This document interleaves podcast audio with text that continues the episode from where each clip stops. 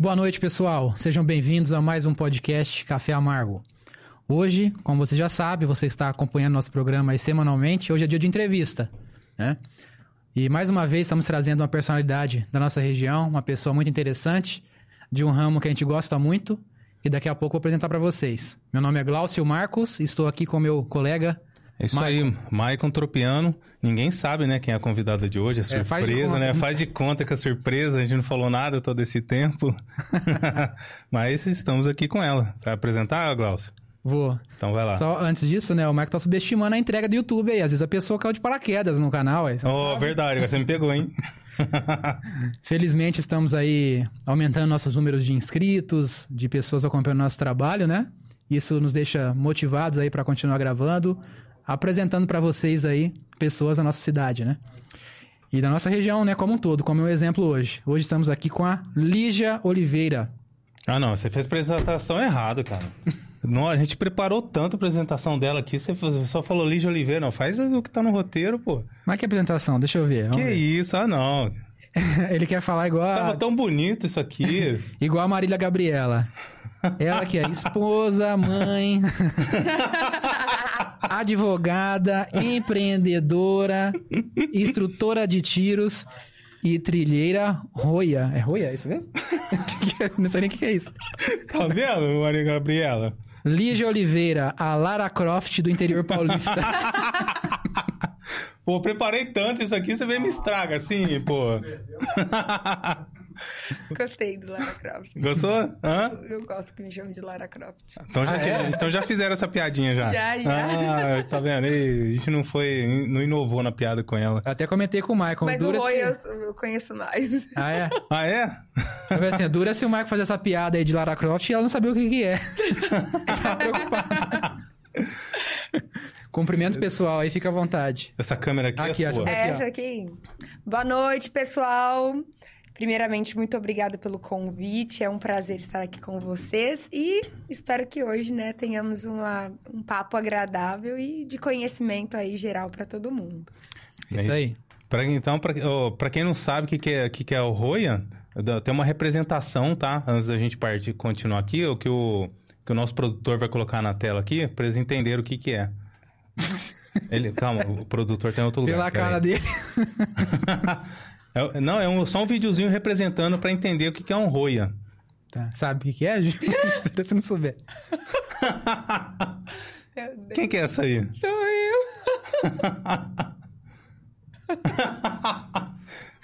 Explica o pessoal o que, que é a roia para eles entenderem. Roia é uma pessoa que é aspirante a trilheira e praticante de enduro, mas na verdade não consegue ficar cinco minutos em cima de uma moto sem cair. Principalmente quando tem obstáculos. Isso é um dos vídeos, viu? Porque existem muitos acidentes por fora aí. Tem bastante, né? tem bastante. Bom, pessoal, então a gente vai entender um, um, pouquinho mais sobre a trajetória da, da, da Lígia aqui, tá? Liga o quê? Liga o microfone preto? Ah, Lígia, tá, entendi. Peraí. Vocês viram que aqui é bem, bem dinâmico aqui, né? É, ele, é, ele comunicação. de uma forma, ele colocou de uma forma mais tranquila ali pra ninguém ver e você vai. Eu falo, é, isso. Você viu como é que é. Pessoal, para quem tá acompanhando, quem quiser é, criar o seu podcast, vocês podem vir aqui, tá? Conhecer a Tona. Vocês podem vir à Tona, olha só o trocadilho, que legal. Tá? Que aqui na Tona a gente pode auxiliar você no seu projeto para tirar do papel, desde aí da concepção do seu, do seu podcast tá? até a gravação, a edição e a publicação do seu podcast. Então, se você quer fazer o seu podcast, você pode entrar em contato com a Tona, que a gente pode auxiliar você na produção do seu podcast. E falando também aqui do nosso podcast agora, aqui do Café Amargo, a gente está abrindo espaços publicitários aqui no nosso podcast, tá? Se você tiver interesse em estar tá, é, adquirindo um, do, um dos espaços aqui, no nosso perfil, se eu não me engano, se eu não me engano, se não tiver, vai estar, tá? Link da bio no Instagram. Link da bio no Instagram. Tem lá o nosso é o nosso Media Kit para você entender qual é o espaço publicitário que a gente está abrindo aqui no nosso podcast. É, você já falou, né? É, já fizeram essa piadinha de Laura Croft, né? É, tem, teve algumas outras piadinhas que, que fizeram fora essa? Ao apelidos. Apelido, zoeirinha besta de Já. quinta série. Já, é n- normal, mas depois que eu com- acabei tendo mais credibilidade, assim, o pessoal tem mais medo de mim. Tem mais Então, eu- respeito. É, o respeito é pessoal- medo. É, o pessoal acaba não brincando muito comigo, porque a moça das armas, né? É perigoso brincar com ela, então acabo. Depende, né? Tem É. umas Olha no perfil da doutora lá, a pessoa já tem mais respeito. né? né, ver as fotos dela, tirando coisa aleatória. Vai que ela vê que eu sou uma coisa aleatória. né? Eu tava preocupado até com o Eduardo, o marido dela, que não chegou. Falou, o cara vai estar ali, a gente vai ficar zoando ela aqui. Vai, vai dar ruim aqui pra gente ao vivo. Não, não vai. Mas ele, ele não veio, a gente tá esperando ele chegar. Então, o Zu que tem que zoar agora, viu? Ele deve estar assistindo, vindo pra cá. É, Eduardo, a gente tá esperando você aqui, beleza? Como, onde você nasceu? Quem é a Lígia? Qual que é a trajetória dela? Nasceu em Sertãozinho? Com- com- conta pra gente um pouquinho. Bom, é... eu nasci em Sertãozinho. Eu olho pra cá ou pra cá? Fica à Fica à vontade. vontade. É, aqui é um bate-papo. Normalmente, normalmente só, a gente só olha direto pra câmera quando quer passar uma mensagem pro público, direto pro público. É, ignora Como é um que- bate-papo aqui, faz de conta que eles não estão vendo. Ignora aquele povo lá e é nós aqui. Quiser, daqui um pouquinho a gente pega uma, a gente pega uma cerveja aqui e a gente vai ficar bem à vontade. Ai, olha, eu tô de jejum intermitente. pode. Eita, então não dá. Eu vou falar dessa parte aí também. Bom, é, meu nome é Lígia, eu tenho 26 anos. Eu nasci em Sertãozinho, né? Aqui ao lado de Ribeirão. É, eu iniciei minha trajetória profissional aos 13 anos, como vocês já me perguntaram. É, eu nunca imaginei que eu seria uma empreendedora, menos ainda uma jovem advogada. Na verdade, não- nada do que está acontecendo hoje foi premeditado por mim. né? É, eu sempre fui uma. Eu fui criada, né? Nasci em uma família de classe média baixa, então eu sempre tive vontade de ter coisas que, na maior parte das vezes, eu não conseguia. Tinha aquilo que muitas pessoas gostariam, que era estrutura familiar forte, né? Minha família. legal. É, não tenho o que falar deles, minha mãe, meu pai, sensacionais. Só que em questão financeira, é, pode ser, pode ser não. É, Nós já passamos alguma, algum tipo de dificuldade que acabou me fazendo ter, é, como assim, me fizeram ter essa iniciativa de caminhar com minhas próprias pernas para conseguir aquilo que eu gostaria. Minha filha única, Não, eu tenho uma irmã, uma irmã. é uma irmã mais nova, né? E, e aí eu comecei com 13 anos, quando eu tive muita vontade de comprar um secador de cabelo, né? Eu falo que as meninas iniciam mais cedo com essa questão de beleza, e era uma vontade minha mesmo comprar um secador e eu não tinha condições. E aí, meus pais são evangélicos, tinha uma irmã da igreja que vendia bolacha em pacote, sabe? Daqueles que ela andava com o carro dela vendendo. E algumas pessoas revendiam esses pacotes de bolacha. E aí eu acabei tendo uma ideia. Eu falei, olha, eu acho que eu vou perguntar pra ela como que eu faço pra revender essas bolachas, porque talvez eu consiga ganhar um dinheiro e Uhum. consiga, sei lá, comprar meu secador de cabelo, né? E foi o que eu fiz. E eu sempre fui uma pessoa meio que isso é um problema também, é de independente. Eu nem perguntei pra minha mãe, tava eu pegando as bolachas, pegando responsabilidade já de vender as coisas. Aí eu peguei, vendi todas as bolachas, bati de porta em porta na minha rua, no bairro. E aí foi a primeira vez que eu senti que tudo depende da gente. Se eu tiver um esforço um pouco além ou diferente, possa ser que eu consiga aquilo que eu desejo. Isso em Sertãozinho? Isso em sertãozinho. Ah, sim. E aí, desde então, eu comecei a vender coisas. Eu pegava minha bicicleta, ia no centro da cidade, naquelas lojas de Xing Ling. Hum. Pegava e comprava bijuteria de dois reais e vendia 15 reais. Olha só, os, os clientes dela uma hora Tia, dessa. você comprou a minha bijuteria pra me ajudar, mas eu paguei um real na época. Quer que eu dê uma ajuda aqui? Não, não é isso, não é o dela, não. É- Que que Não, é? pode continuar. Ah, vai, Eu- vai, vai, deixa- vai, ajeita, vai falando. resolve isso aqui, eu vou passar debaixo da câmera, ninguém vai ver, ó. É isso, pronto. Pode continuar. Vou continuar. Faz de conta que não estou aqui. Tudo bem. Sou sombra. E aí, é, eu comecei a ter gosto por ganhar dinheiro, por conquistar coisas, né? Trabalhar desde cedo. Trabalhar desde cedo. O que hoje em dia é praticamente proibido, mas beleza. É, basicamente, né? E, e meus pais, eles de fato, eles apoiaram, porque eles viram que aquilo estava dando certo, né? E, e isso começou a se tornar um hábito. Logo em seguida, eu vendia maquiagem, trabalhei como babá também aos 15 anos, do meu primo, que hoje tem 3 metros de altura. Eu olho e meu Deus. É esse tipo de coisa que eu comecei fazendo, né? Depois eu entrei, com 15 anos, eu entrei no meu primeiro emprego, de 15, 16, numa loja, uma boutique da cidade, que me ensinou muito. Depois disso, eu entrei no banco, né? O meu primeiro emprego, assim, digamos, na área administrativa foi quando eu comecei a trabalhar numa cooperativa de crédito com 16 anos, Como aprendiz? como aprendiz. Ah, que legal. Com 16 anos eu iniciei e a- naquele lugar foi basicamente um lugar que me ensinou muito. Aprendi, conheci pessoas maravilhosas, assim como também conheci pessoas que não são tão maravilhosas. Hum. e foi dali que eu comecei a descobrir talvez a maldade do mundo, coisas que eu não tinha muita noção, só sendo vendedora de bolacha e bijuteria para comprar um secador. Porque era só você, né? Quando você Porque entrou no mundo corporativo, já Exatamente. mudou. É outra coisa. E essa questão do atendimento ao público, a comunicação o comercial, sempre foi uma coisa que eu gos- sempre gostei muito. Eu, como atendente de caixa eletrônico com 16 anos, eu abri a porta para todas as pessoas. Eu tenho certeza que tem pessoas que, que são dessa época. Ronaldo, você deve estar ouvindo, que você disse que ia assistir. Que ele é dessa época e que e que sabem disso, que eu abri a porta para todo mundo, sempre na maior gratidão de estar ali. Porque para mim, sair de onde eu saí para trabalhar em um banco tão nova, aquilo ali é era uma oportunidade. E eu sempre aproveitei muito bem as minhas oportunidades. E com três, quatro meses já estava lá dentro, fiquei responsável uma época por setor de cartões, antes mesmo de completar 18 anos. Enfim, começou ali, né? Depois, é... Ah, é... gente, eu trabalhei em tantos lugares. Parece que eu tenho 45 anos. Se eu vou contar, eu trabalhei em muitos lugares. Enfim, é, eu vou dar uma resumida aí até o momento em que eu trabalho com isso hoje. Tudo bem. Depois, basicamente, eu comecei estágio com o presidente da OAB, o doutor Ivan, né? Como estágio criminal, onde eu conheci um pouco é, da parte jurídica do direito criminal.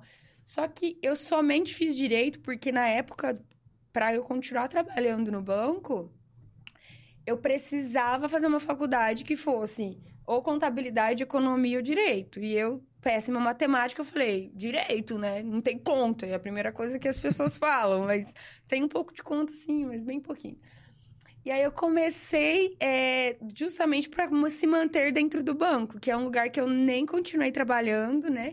Só que hoje eu sou exatamente o que eu sou por justa, que eu trabalho com o que eu trabalho justamente por ter escolhido essa área. Aí eu fui, é, comecei o direito, mas a minha intenção depois que eu saí do banco não era ser advogada, né? Eu queria ser delegada. Falei, ah, eu acho super legal essa área. Tiro, eu sempre achei muito legal, mesmo no que eu não tinha, no começo da faculdade, convivência, vivência com tiro esportivo nem nada. Eu achava super legal, tipo, Lara Croft, Mulher Armada, sempre achei uma coisa super legal, Uhum. empoderado, mulher com uma arma, assim. Fora que, né, a questão da autodefesa eu sempre achei muito interessante também. E aí, é, depois que eu comecei a, a trabalhar como assistente, né, estagiária do presidente da ordem, eu comecei a me interessar um pouco pela área jurídica e hum, talvez me desmembrar um pouco desse sonho de ser delegada.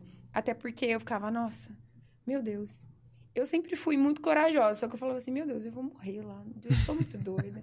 É a minha cara entrar aí num lugar assim achar que eu sou pá, levar um tiro na cara. Não, não vou. Não, eu preciso trabalhar com algo que seja. Caramba.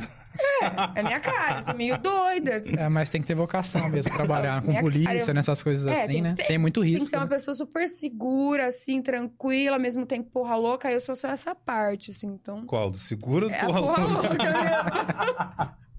Eu Falei, a minha cara já, primeira vez, tipo, chegar lá e já. Enfim. Ah, mas eu discordo, você é segura também. Eu sou. Pra hoje trabalhar sou. com o que você trabalha, Não, com Então. certeza. Mas eu falo numa ação, operação, não sei. Na De época era o que eu campana. pensava. Uhum. É, hoje. é, Eu fui tentar caçar uma vez e eu acabei ca caçada. Depois eu vou contar essa história. Então, eu, eu acho que é isso o. daí. É, anota. caçar. Então acabou se tornando um caminho natural pra você ir pra essa área mais Sim. jurídica mesmo, né? E eu comecei. é, a frequentar estandes de tiro e comecei a ver uma necessidade muito grande de pessoas que tinham um atendimento interessante. Porque hoje mudou muito, mas na época é, não tinham muitas pessoas que faziam isso. E as que tinham eram como se o cliente fosse uma obrigação, não como se ele fosse uma honra estar lá. Porque eu sempre gostei de tratar a pessoa como muito obrigada por você estar aqui, né? Muito obrigada por confiar no meu trabalho, muito obrigada por ter me escolhido, né? Como a sua advogada e tudo mais. Por quê? Porque nós precisamos do cliente. Sim. E eu via muito é, esse meio dominado por pessoas soberbas que achavam que. hum, o cliente era um. é, ele precisava de, deles, na verdade, não é assim que funciona, né? É um jogo que deveria ser de mão dupla. Uhum. Sim, verdade. E eu falei, nossa, isso aqui é uma coisa interessante para começar a trabalhar e comecei a estudar um pouco sobre a legislação armamentista. Como é uma questão muito difícil no Brasil, porque Estatuto do Desarmamento, né? De- é, Lei 10.826. Ela é regulamentada por portaria, por decreto, então tá sempre mudando. Sim. E aí, nessa época, foi quando o presidente Jair Bolsonaro ganhou a eleição, foi um pouco antes, mas já estava sendo encaminhado aí que as coisas iriam mudar. E aí, Uhum. onde eu comecei a trabalhar com isso, trabalhei no escritório que eu era estagiária, eles deixavam eu, eu atender no escritório deles, eles gostavam bastante de mim. Eu trabalhei no escritório deles, atendendo meus clientes, era um por a cada cinco meses. Mas eu não desistia. Ah, porque- sempre casos assim relacionados à, à questão do armamento ou não? Como assim? Quando você começou a atender no escritório de advocacia. Sim, era muito difícil ter processo. Eu comecei divulgando a minha imagem com armas, porque eu comecei a ir pro clube e fazia TikTok. Eu Uhum. tive um TikTok de 100 mais de 100 mil seguidores, aí caiu por conta das armas. e eu tentei de tudo fazer super vídeos super engraçados, mas, né? Uhum. E aí eu comecei a ter visibilidade, comecei a falar sobre o processo. Logo em seguida eu passei na OAB e mesmo assim eu ainda não consegui, não tinha o meu próprio escritório, né? Foi onde eu pegar, é, os processos antes também eram físicos, tinha que ir para São Paulo. E aí eu comecei a trabalhar é, aos pouquinhos até que chegou o momento que por mês eu tinha 150 clientes no mesmo mês. E isso pra gente é muita coisa. Para uma pessoa que trabalhava eu, mas uma moça, Uhum. trabalhava até de madrugada. Imagina. Mas as pessoas começaram a dar credibilidade para aquilo que a gente estava oferecendo. Por quê? Era um ramo que não tinha muito disso, né? Não tinha um atendimento personalizado, não tinha pessoas que se preocupavam realmente com a sua. com o porquê de você estar querendo comprar uma arma. Que a maior parte das pessoas, ah, eu quero uma arma porque eu quero atirar desportivamente. Mas e aquela pessoa que sonha em ter um armamento desde criança, que não tinha condições, que acabou tendo agora e que a gente está tratando do sonho dela? Então, eu acabei identificando essas pessoas como uma prioridade também. Uhum. Então, a partir disso aí tem, tem dado muito certo. E é algo que eu, nossa, eu gosto muito de fazer. Legal. E se vocês não param de me cortarem, eu vou ficar falando sozinha. Eu queria entender, Porque eu sou muito faladeira. até você chegar, você falou, você contou sua trajetória até chegar no seu, no seu, né? você deu uma resumida, ótimo. Até você chegar no seu escritório, Sim. né? E onde o Eduardo entrou nessa história toda aqui? O Eduardo, deixa eu ver, foi bem depois. Eu e o Eduardo, nós não estamos juntos há muito tempo. Eu Você falo- sabe que você vai contar a sua história, que ele tem a dele, né? Ai, meu Deus. Normalmente tem duas versões. Ele tem medo de mulher armada. Porque eu tenho a minha, parece. eu tenho a minha história e a Daisy tem a dela. A minha é verdadeira. Suspeito que a do Eduardo seja verdadeira. Ah, meu Deus, só falava essa agora. Não, eu vou contar a história verdadeira. Eu conheci o Eduardo, na verdade, através do irmão dele, que inclusive é nosso padrinho de casamento, padrinho do nosso filho, o Fábio e a Neiva. É, eu, eu tinha, eu até comentei com vocês, né, sobre a minha viagem para Brasília no Pro Armas, na época, Uhum. que eu inclusive conheci o Marcos do podcast anterior. E nessa viagem, o Fábio, que é o irmão do Eduardo, ele estava e ele era meu cliente e eu não o conhecia, né? Ele me perguntava algumas coisas de armas, como era mu é muita gente que eu atendo, então nem todas as pessoas eu conheço. E aí, na viagem, é, eu conversando com ele, né, com outras pessoas, criei amizade, porque eles estavam no mesmo grupo, era um grupo grande de pessoas. E aí, é, em determinado momento da viagem, é, em Brasília, no, no dia da manifestação, do nada ele olhou pra mim e falou assim: Você tem que conhecer o meu irmão. Você é a cara do meu irmão. Aí eu falei: Mas quem é seu irmão? tipo assim, do nada, né? Aham. Foi basicamente assim. Aí ele falou: meu irmão é isso, meu irmão é aquilo. Começou a falar super bem do irmão dele. Meu irmão é alto, meu irmão é advogado, meu irmão é bonito. Eu falei: meu Deus, quem que é seu irmão? Pelo Agora amor de eu- Deus. Me conta desse irmão. Me conhece, irmão. Ele tava na excursão também ou não? Não. Ah, sim. E, o- Não e- estava. e ele é mentiroso ou não? O Fabinho, É. ele é muito mentiroso. Só que, Fabinho, você é mentiroso, você sabe. Só que nesse caso ele tava falando a verdade. E, e aí eu fui e adicionei o, o Eduardo no Instagram. Você adicionou ele no eu Instagram? adicionei ele no Instagram. Olha, Falei, Caramba, homem, né? seu cunhado é realmente um bom hein? vendedor, hein? Ele é. Eu falei, que isso, gente? Né? Ficou Adicionei impressionada ele com o no- currículo Na verdade, ele deu. falou, adicionou no Instagram. Eu falei, ah, tá bom, né? Adicionar no Tá vendo? Essa é a parte que não é verdade. Ele tá bom, vou adicionar no Instagram. aí eu adicionei ele no Instagram e aí nós começamos a conversar. Só que o que ele fala pra mim, que ele fala, ele achou que eu fosse daquelas que adicionava a pessoa pra ganhar seguidor. Falou, o que, que essa moça tá me adicionando com um monte de seguidor aqui, né? O que, que ela tá querendo? Segue de volta. É. E aí, eu falei, é, aí o Fabi falou, falar com ele e tal. Aí eu comecei a conversar com ele, mas tipo assim, hum, sem nenhuma intenção, né? Tava em um momento da minha vida também bem tranquila, tava deslanchando financeiramente, aquele momento do. Imagina, Bolsonaro tinha acabado de ganhar as eleições, era arma pra todo lado. Só que, ao contrário, eu também me sentia vazia, porque eu tinha muitas coisas aí naquele momento, só que parecia que faltava alguma coisa. Aí foi onde o Eduardo entrou no momento certo. E, e aí, depois disso, nós começamos a conversar, conversar, conversar, conversar. É um assunto muito legal. E aí, a gente acabou é, namorando e hoje casado, filho. Enfim. Resumo. Não faz muito tempo.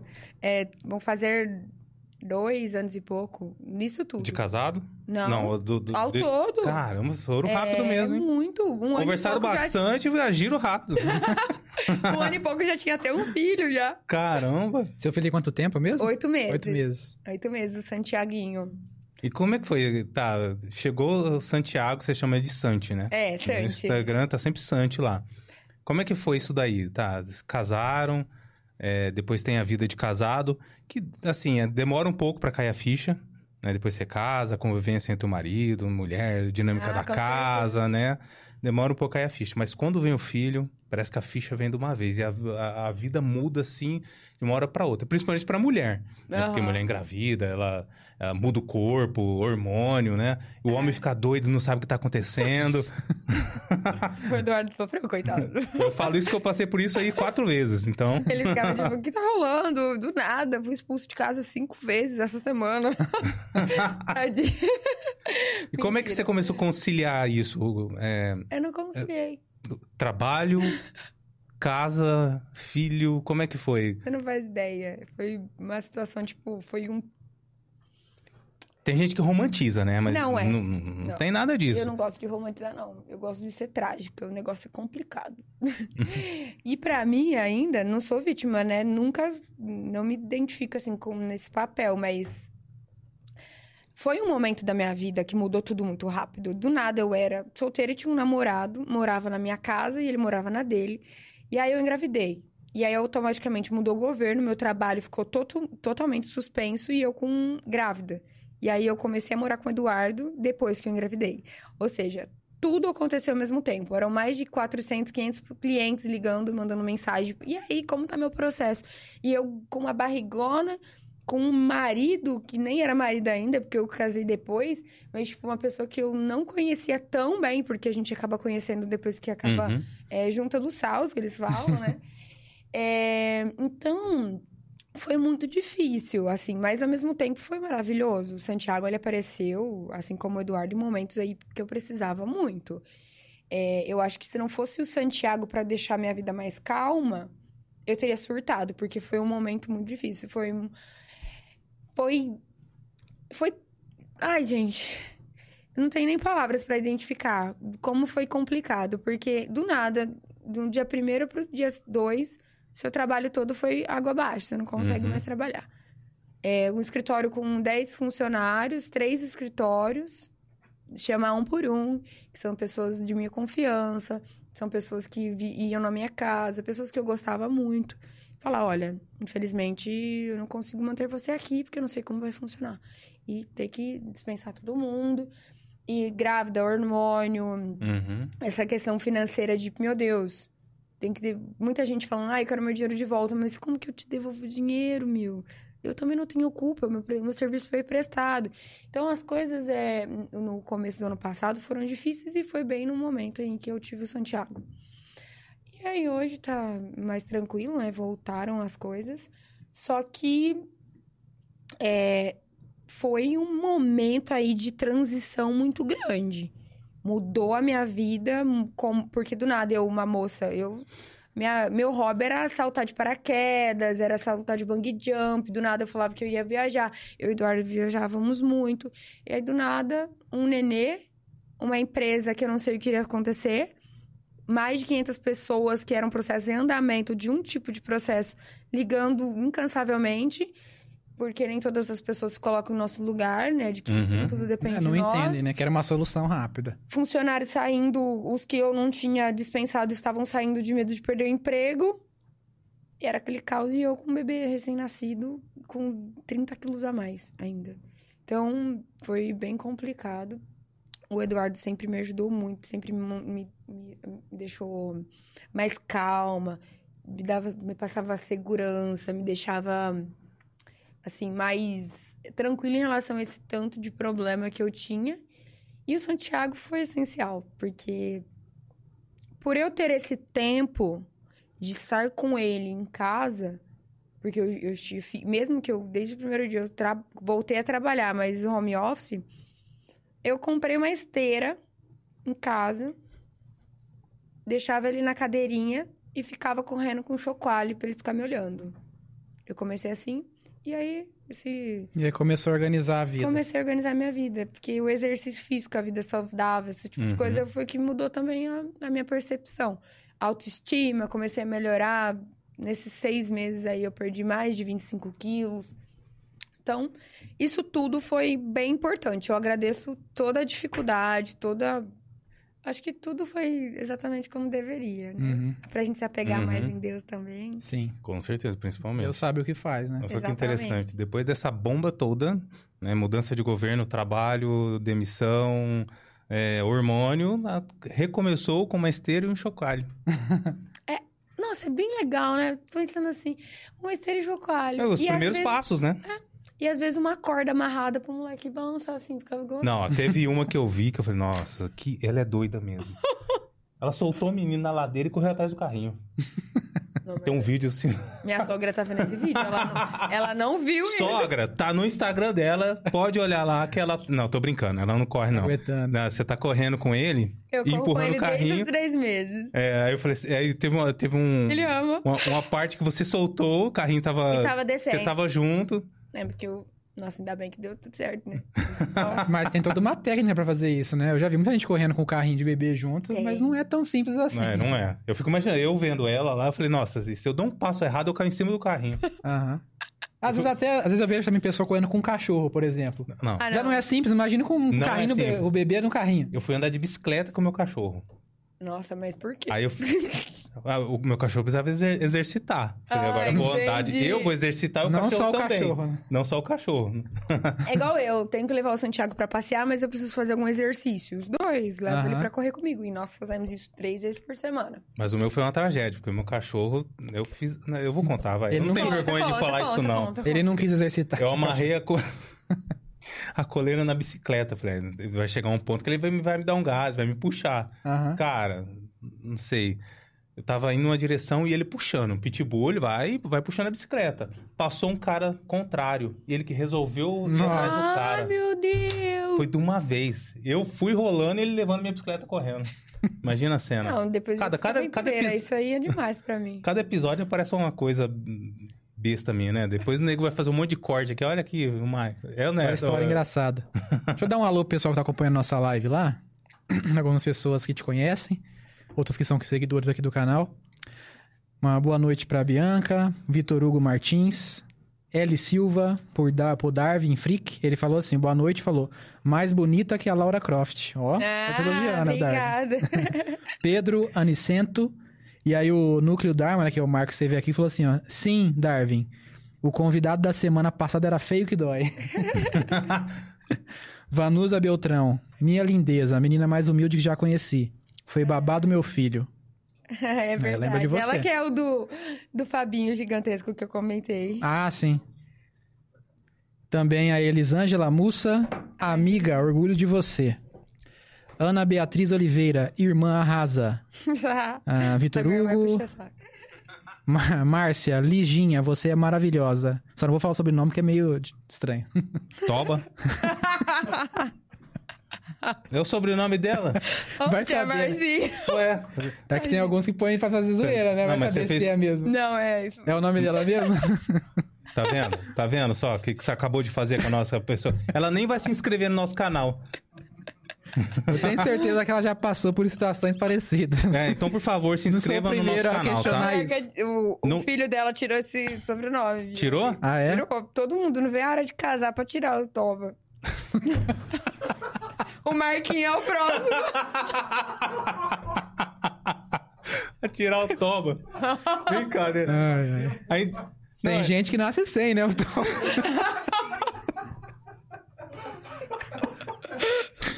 Mano, pelo amor de Deus, isso aqui, é um, isso aqui é um podcast familiar, pô. Mano, mas não tem nada demais. Você nunca viu aquela história da Sasha? Aquela lenda urbana? Não sei se é verdade, é Sasha. Vai ouvindo aí, Sasha. Sasha Meneghel. Ah, Você nunca ouviu essa lenda, não? Não. Que ela nasceu sem? O, Seu- o ânus, né? O seu- orifício? Não. Tem essa, essa lenda, não sei se é verdade. Mas, Não, você enfim, fala assim, eu lembro do Pintinho Sem Toba lá do, do Mundo Canibal. É verdade. É um clássico esse aí da internet. Tem isso também. Ainda bem que não é pinto, né? Ah, vejo hora de, ca- de casar pra tirar o pinto. Nossa. Caleb e James, show de bola essa doutora Lí- Lídia. Ah, Pietrim, oi Lígia, oi tio Marcão, oi Bia. Mas- Não entendi. Você Conhece entendeu, Pietrim? Lígia? Acho que é meu primo, Pia. Seu primo? Oi, Bia. Oi, Talvez ele tá falando pro tio Ah, É o tio Marcão. Marcão. Tá é, acompanhando, né? Deve ser. É, deve ser. é o da Marcinha que eu falei. Ah, tá.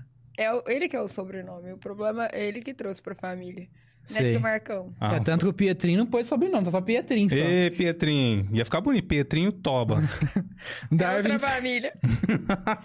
Darwin de novo. Espero que esse governo não proíba o paintball. É o único lugar que dou tiro. Ô, Darwin, Boa. é porque você tem que conhecer, conhecer a, a, a Lígia aqui. Ela vai te ajudar nisso daí. É, exatamente. é, mas foi boa. Ana Beatriz Oliveira. Oi, primo Pietro. O pessoal tá até conversando pelo comentário aqui, né? Ô, galera, volta pro grupo do WhatsApp da família, tá? Que vamos falar do Não, não nosso volta podcast. não. Fica aqui. Continua aí.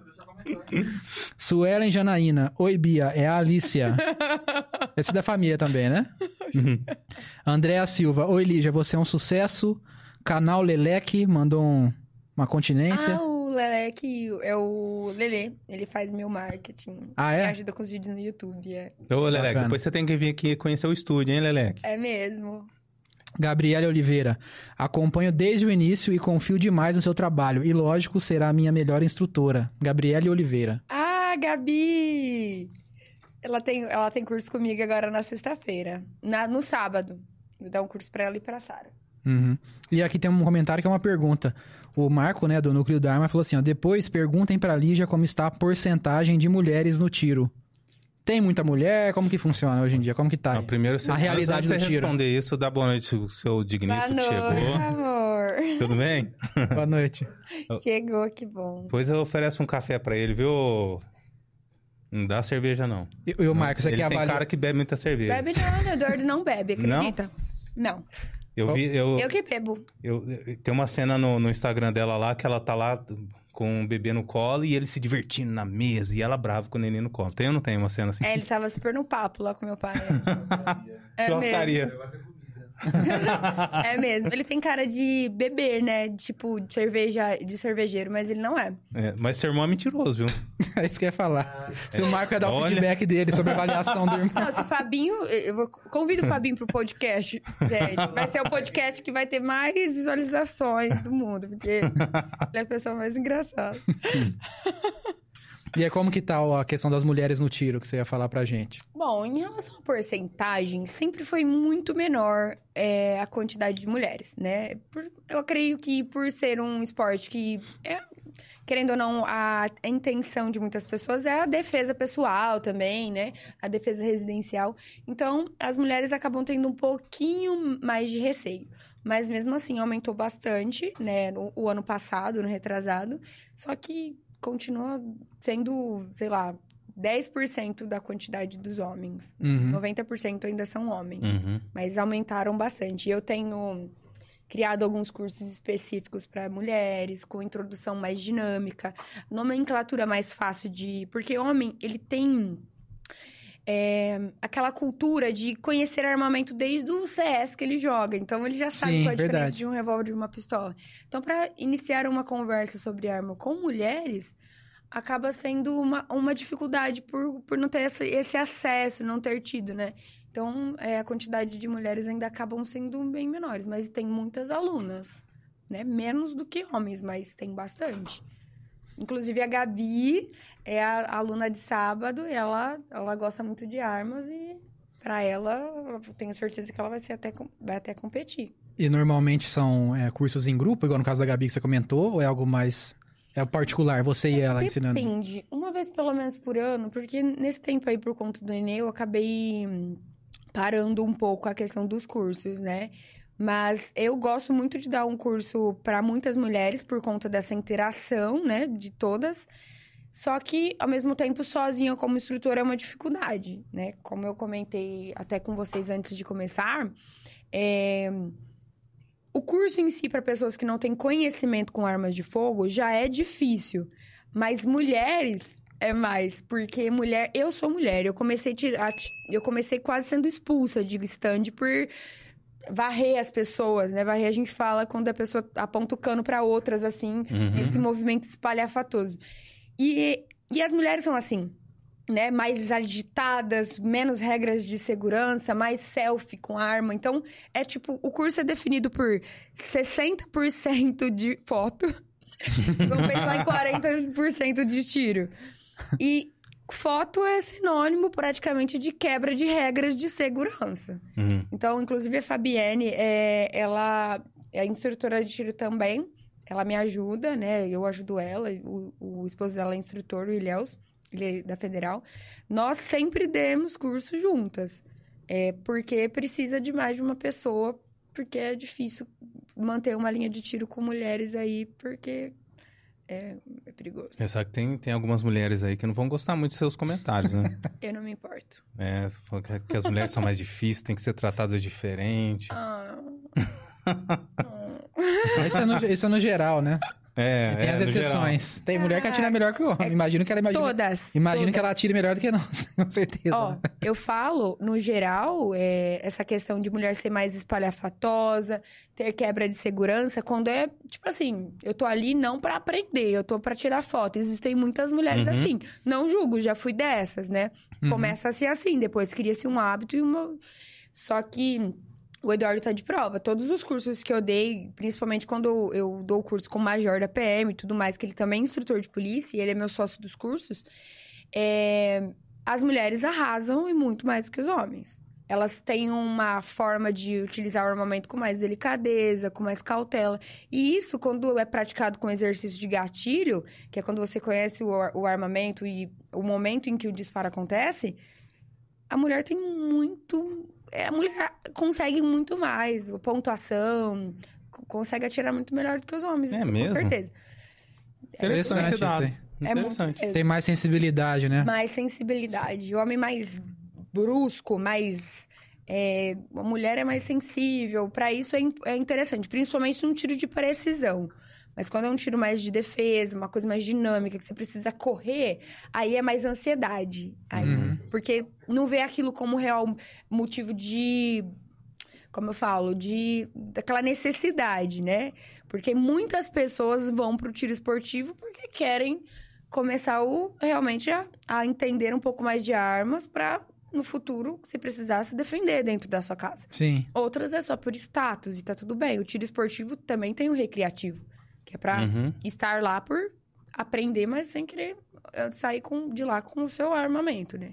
Então, Mas na maioria do pra- pessoal que, que, pra que chega pra você, tudo. eles chegam é, é, falando a verdade, não, é que eu quero pra tiro esportivo ou chega falando, não, eu, é pra defesa pessoal? Porque no- até não cabe, né? Se você for ver pela legislação, não cabe, por exemplo, um, um, um CAC usar a arma pra defesa, ou é pra esporte ou é pra caça.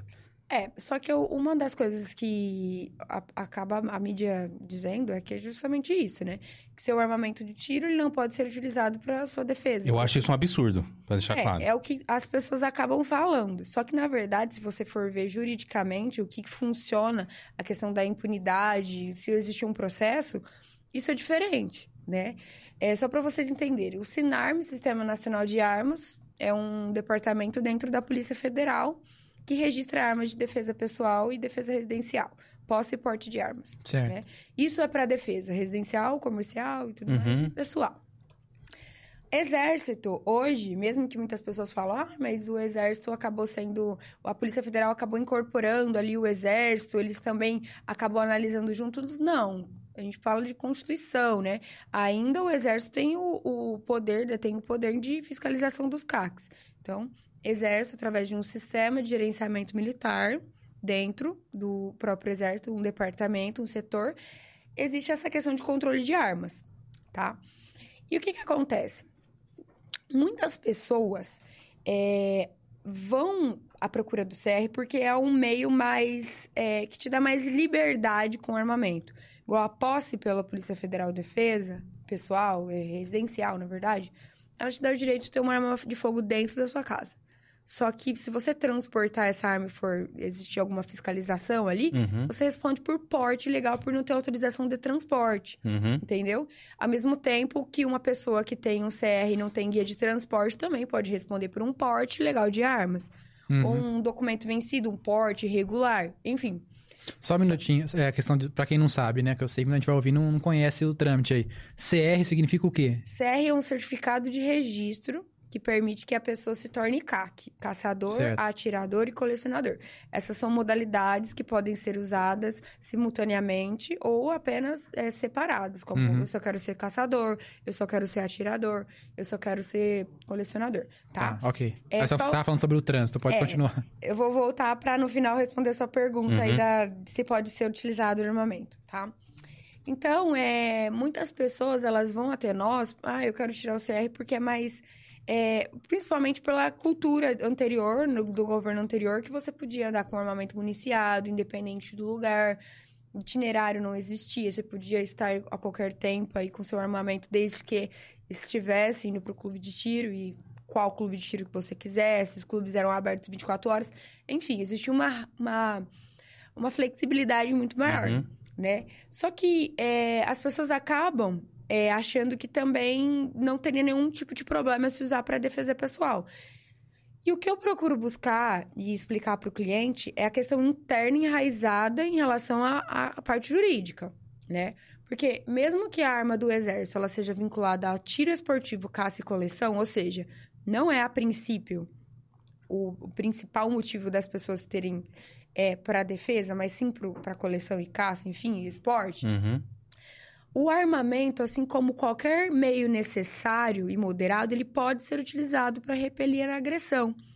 Então, é, se você utiliza, igual o Marcos, uma faca, que é uma arma branca, ou uma arma de fogo, ou que seja com registro ou sem registro, se existir, se você agir dentro dos meios necessários e moderados para repelir aquela agressão naquele momento e não agir em excesso, né, que é realmente eu me utilizei dentro daquele limite para acabar com a agressão. Eu não tenho intenção nenhuma de eh, de matar aquela pessoa. né? A intenção era repelir, repeliu, acabou. Liguei para a polícia, não me exer, não me, eh, não me excedi, né? Uhum.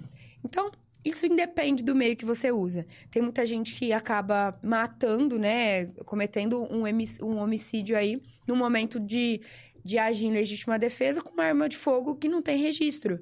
E o que, que vai acontecer com essa pessoa? Ela vai responder por um, um processo de, de porte legal, né? E também o, o- aquele eventual é, resultado que ela deveria ter evitado, né? Que é o, o excesso do, da legítima defesa, que pode ser a lesão ou homicídio. Enfim, essa pessoa vai ter os dois processos, que pode ser que no futuro aí sejam absorvidos um pelo outro, tudo bem. Só que a pessoa que tem o CR, a pessoa que tem uma arma de fogo pelo Exército Brasileiro, essa pessoa, é, a chance dela responder por um porte ilegal de armas no momento em que ela utilizar a, a arma de fogo para defesa é muito menor do que essa pessoa que tem uma arma de fogo irregular, Uhum. ilegal, entendeu? Pode ser que ela responda pelo excesso. É, Uhum. o que ele deveria ter evitado, tipo a lesão ou talvez o homicídio, se realmente não houver essa extinção, né, essa excludente de licitude que é a, a legítima defesa. Certo. E outra coisa, em um eventual processo, é tudo depende da análise jurídica, né? Então, o juiz, ele analisando o processo, ele vai ver, olha, a pessoa é, ele é caçador, atirador, ele tem um registro de armas.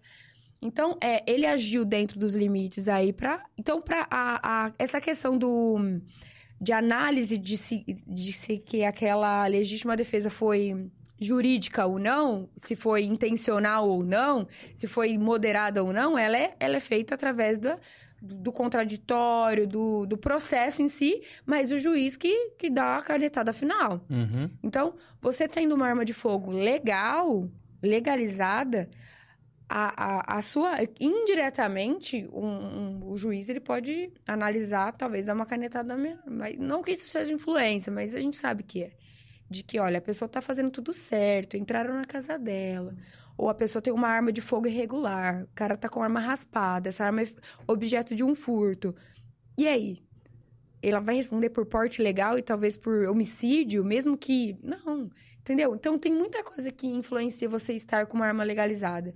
O fato de você muitas vezes não responder pelo porte legal, porque você vai estar com um documento de um armamento, e porque todo o armamento ele pode ser utilizado fora daquele, daquela da qual ele foi con- é, constituído, da, da é, lo- diferente daquilo que ele foi é, adquirido Uhum. né? Porque qualquer coisa pode ser utilizada para legítima defesa. Assim Sim. como nós vamos ai, é, é proibido o vamos colocar como porte ilegal de violão, porque o cara matou o outro a violonzada. Uhum. Porque é, é uma analogia, porque qualquer coisa pode ser utilizada para defesa. Independente se é arma de fogo legal ou não. A diferença é como que isso vai ser analisado depois. Sim, Sim. Né? sim. E tem também a questão do, de proteger o acervo, não tem? É. Isso também não é, não é usado na hora de, da É. defesa? Isso também. Só que é o seguinte: é, com essa mudança, principalmente com o decreto 11.615 do dia 21 de 7 do ano passado, algumas coisas mudaram. Inclusive, hoje o CAC ele não pode andar com armamento municiado nem para defesa do seu acervo. Antigamente, eu tinha uma arma ou mais, ou tinha munições, né? Eu conseguia estar com o meu armamento municiado, que é com o carregador cheio de munições, Uhum. para poder é, transportar para a defesa do meu acervo. Hoje em dia, é, isso é um absurdo, tá? Isso Sim. é totalmente. Facilita pro faz- ladrão, né? Exatamente. E- só que mesmo que você tenha. Conheço pessoas que têm 50, 60 armas de fogo, essas pessoas não podem simplesmente andar com esse armamento até o clube de tiro municiado para defender seu acervo. Porque foi proibido o porte de trânsito. Só que, é claro, o fato dessas pessoas correrem risco, se houver perseguição ou até uma ameaça de perseguição, isso é, é, um, é um dos requisitos aí para se solicitar um porte federal pela justificativa, que é a efetiva necessidade, de que esse CAC precisa de um armamento para poder defender seu acervo, né? Então, Uhum. se não é de uma forma, a gente pode ser que consiga do outro. Isso que eu ia te perguntar, é impossível o porte hoje? Não, não é impossível. É difícil. É, sempre foi. E hoje, né, nós sabemos que essa questão política não é favorável às armas de fogo. Uhum. Então, o que eles puderem fazer aí para não ajudar, eles fazem. Só que existem pessoas que, por si só, a- existe um risco muito grande. em- elas, com- elas correm muito risco, né? Tenho clientes que têm 10, 20, 30 boletins de ocorrência de, que, de perseguição, de ameaça. Essas ameaças têm realmente um, um polo passivo, né? Existe uma pessoa identificada no processo, existe um processo mesmo. pessoas que trabalham com é, talvez com o transporte de valores muito alto. Essa questão aí é, pode ser que facilite. Só que eu trabalho com o meio não como resultado, né? Então, Uhum. nós do escritório a gente não garante, mas eu, eu, eu passo. Hoje mesmo eu tive. Toda semana nós atendemos pessoas com esse fim. E eu explico para ela o seguinte: a gente vai passar por um procedimento para eu analisar se existe chances. Porque não adianta eu pegar seu dinheiro, né? Nós trabalhamos com a verdade. Não adianta eu pegar seu dinheiro, você vai no meu escritório, eu pego seu dinheiro e não consigo te entregar nenhuma possibilidade. Não, porque, lembra, a gente trabalha com sonhos. É Uhum. importante pra pessoa. Não dá. É, e nesse caso aí é com a, com a própria vida dela, defesa da própria vida Sim. dela, Imagina né? se acontece alguma coisa, eu Uhum. deixei de trabalhar. É uma coisa muito Sim. difícil pra gente, principalmente pra quem gosta de trabalhar com isso. Então, primeiro, é, eu vou, aí eu marco uma reunião com o cliente. Eu, primeiro, eu faço um pré-atendimento, porque tem muita gente, eu quero porte, mas não sabe muito bem como funciona. Tem gente que tem zero chance. Não tem nada que faça aquela pessoa ter o direito e menos ainda a possibilidade, né? Então eu já até descarto, falo, ó, não vai dar certo, é melhor você nem mexer com isso. Fica no seu CR mesmo, vai pro clube de tiro atirar, né? É, infelizmente, porque se fosse assim, todo mundo quer porte. Todo mundo quer andar armado 24 horas por dia, mas nem todas as pessoas podem andar armados 24 horas por dia, né? Por conta do que nem todas preenchem os requisitos. Então, mas não tem aquela história de que o pessoal sempre comenta, né? Que deputado consegue, advogado. Não, é, não sei se advogado o pessoal fala, mas fala desembargador, juiz. Depende, né? Isso é verdade mesmo ou é, ou é lenda? Tem um, um artigo do Estatuto dos Armamentos, se não me engano, é o artigo 10, que lá tem um rol de pessoas que têm o direito por si só, né? Que é Hum. o direito garantido por lei. Essas pessoas não precisam demonstrar efetiva necessidade nem provar nada, tá? Elas, por si só, existe uma legislação, como é, membros do Ministério Público, da magistratura, algumas, algumas pessoas da segurança pública, né? Hoje em dia, muitas pessoas, inclusive os policiais, eles também têm porte de, de armas, mesmo depois que não são mais, né? Eles são da reserva, aposentaram. Eles continuam aí, a maior parte, com o direito de portar um armamento. Então, essas pessoas, elas não precisam provar nada, né? Quem precisa provar são pessoas que não, existiu, não estão nesse rol. Igual advogados. É, já tentamos, né? Já tentamos por muitas vezes aí, é, até com o presidente nacional de, da OAB, que fosse incluído aí, tivesse essa, essa inclusão Uhum. de porte de arma momento, para não. advogado. Só que não existe isso. O advogado que consegue é aquele que consegue provar a efetiva necessidade de acordo com a função. Igual eu sou advogado criminal, eu trabalho com, com um nicho aí de pessoas que são perigosas, eu corro risco. Então, essas pessoas conseguem alegar, demonstrar que precisam. E aí, essa análise vai para o delegado federal, munido do seu poder discricionário, e aí ele pode analisar de forma positiva ou não, né? Uhum. Mas é, os civis comuns precisam ter motivo. Motivo. Eu falo assim, tem gente que eu falo, ah, é melhor você nem ter esse motivo. Tem, que esperar, tem que esperar passar perto da morte. Já tá foi sequestrado. É perigoso, né? Tem cliente que foi sequestrado. É, tem pessoas que realmente sofrem ameaças constantes, perseguições, ou por ter patrimônio, ou por ser pessoa pública. Então, a nossa intenção, inclusive o Eduardo, embora ele seja advogado da parte jurídica trabalhista do escritório, né, a parte civil, ele também faz essa parte comigo, das razões de porte, é que a gente identifica na vida da pessoa qual é o momento que a gente pode incluir ali que aquilo ali é um risco. Mesmo que. Ah, eu fui, a minha casa foi assaltada três anos atrás. Não, minha casa foi assaltada há três anos, eu mereço. Tipo assim, entendeu? Uhum. É, tentamos de uma forma mais enxugar o máximo possível para falar pro cliente, olha, talvez a gente consiga aqui, aqui, ou não, não vai dar. Tem pessoas que chegam lá e falam, ah, eu quero parte. Eu falei, Se eu fosse também. simples assim, né? Todo mundo. né? Eu quero ser a Megan Fox. Não dá. não é bem assim, né? Porque são coisas que não dá pra gente garantir. Porque, além de trabalhar com a vida, é um. Né? Imagina. Ou eu vou conseguir. É uma responsabilidade tanto, né? Eu não gosto de Sim. garantir nada. É não. verdade. Essa questão da efetiva necessidade, isso não tinha mudado durante o governo do Bolsonaro? Bom, A efetiva necessidade para o porte de armas, ela não mudou porque é uma questão legislativa aí que, tipo, é uma lei que não vai mudar, Uhum. tá? Só que a forma dela ser interpretada, isso é mais fácil de mudar, né? É, antigamente, para posse de armas, que é o primeiro processo, né? Para residencial, a arma dentro de casa, estabelecimento comercial, enfim. Não era necessário efetiva necessidade de forma declarada, era só demonstrada através de uma declaração simples. Eu colocava ali que. Moro no Brasil. Brasil, é, existe um. É, uma Pronto. quantidade. Tá É. aceito. tio. Era Se eu tipo fosse delegado, ia ser assim. Você fala, você fala que você tá achando engraçado, mas era isso mesmo.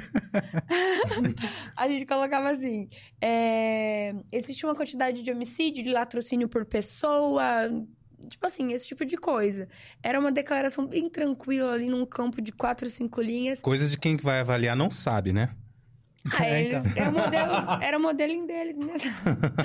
então, é, pra posse, por quê?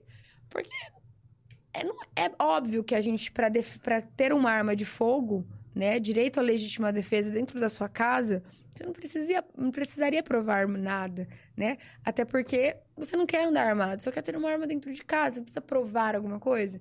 Não, nunca foi assim, né? Nunca foi. Uhum. Hoje é.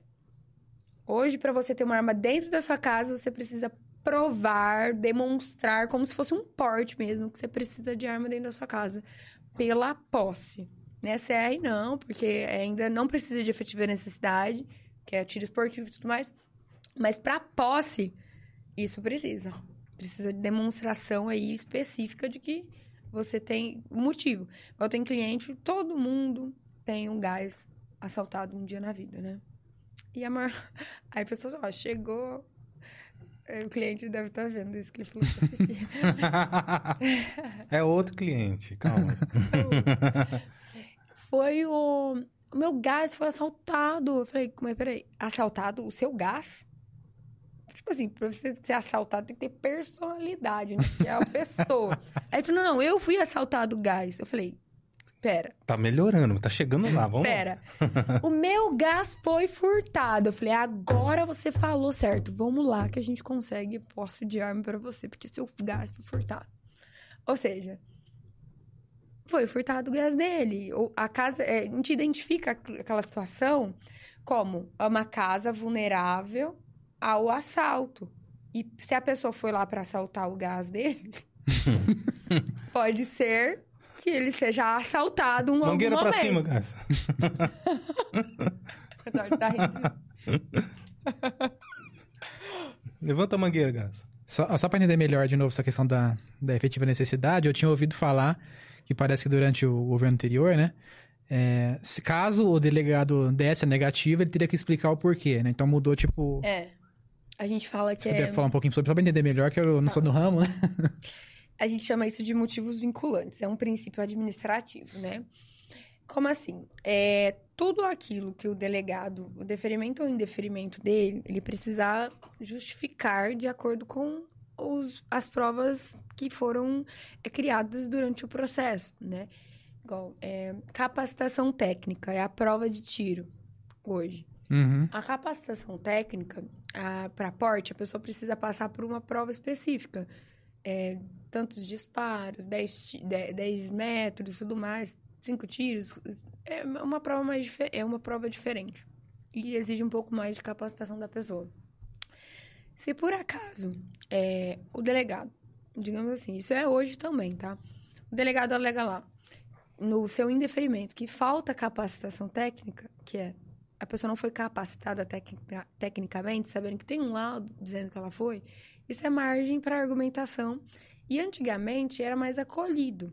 Ou seja, é tudo que o delegado fala, é, alega, né, justifica como indeferimento ou deferimento, aquilo fica vinculado para um possível recurso é, judicial, que a gente consegue fazer com que a esfera é, judicial seja abrangida aí na, na esfera administrativa. Uhum. Então, antigamente, ele ficava vinculado a isso. Hoje em dia, é o que é mais difícil em questão ao porte, do que você quis dizer, né? Mesmo que exista esse princípio de motivos vinculantes, é, a base de, de, vinculação, ela passou a ser diferente. É uma coisa tão complexa de, de, de conversar, porque até eles mesmos, quando a gente fala, olha, os seus o processo foi indeferido, mas esse processo foi deferido. Eles não sabem a margem, o que eles estão fazendo. Tá tudo muito confuso ainda. Então, o que você quis dizer é que essa questão do princípio dos motivos vinculantes, antes eles, eles acabavam acatando por Quando que era questionado. quando era questionado. Hoje eles já não sabem o que fazer. Uhum. Hoje é um pouco mais difícil, né? Por conta disso também. É uma.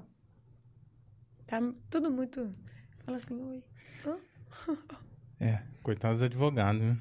Como é que é? Coitados dos advogados. Então, ficando nesse emaranhado Principalmente aí. quem trabalha, né, com essa área aí. É, Imagina a dificuldade, né? A gente- Deixa eu dar mais uma olhadinha nos comentários lá que o pessoal tá participando bastante. E também queria lembrar é, que nós temos aí um número de WhatsApp.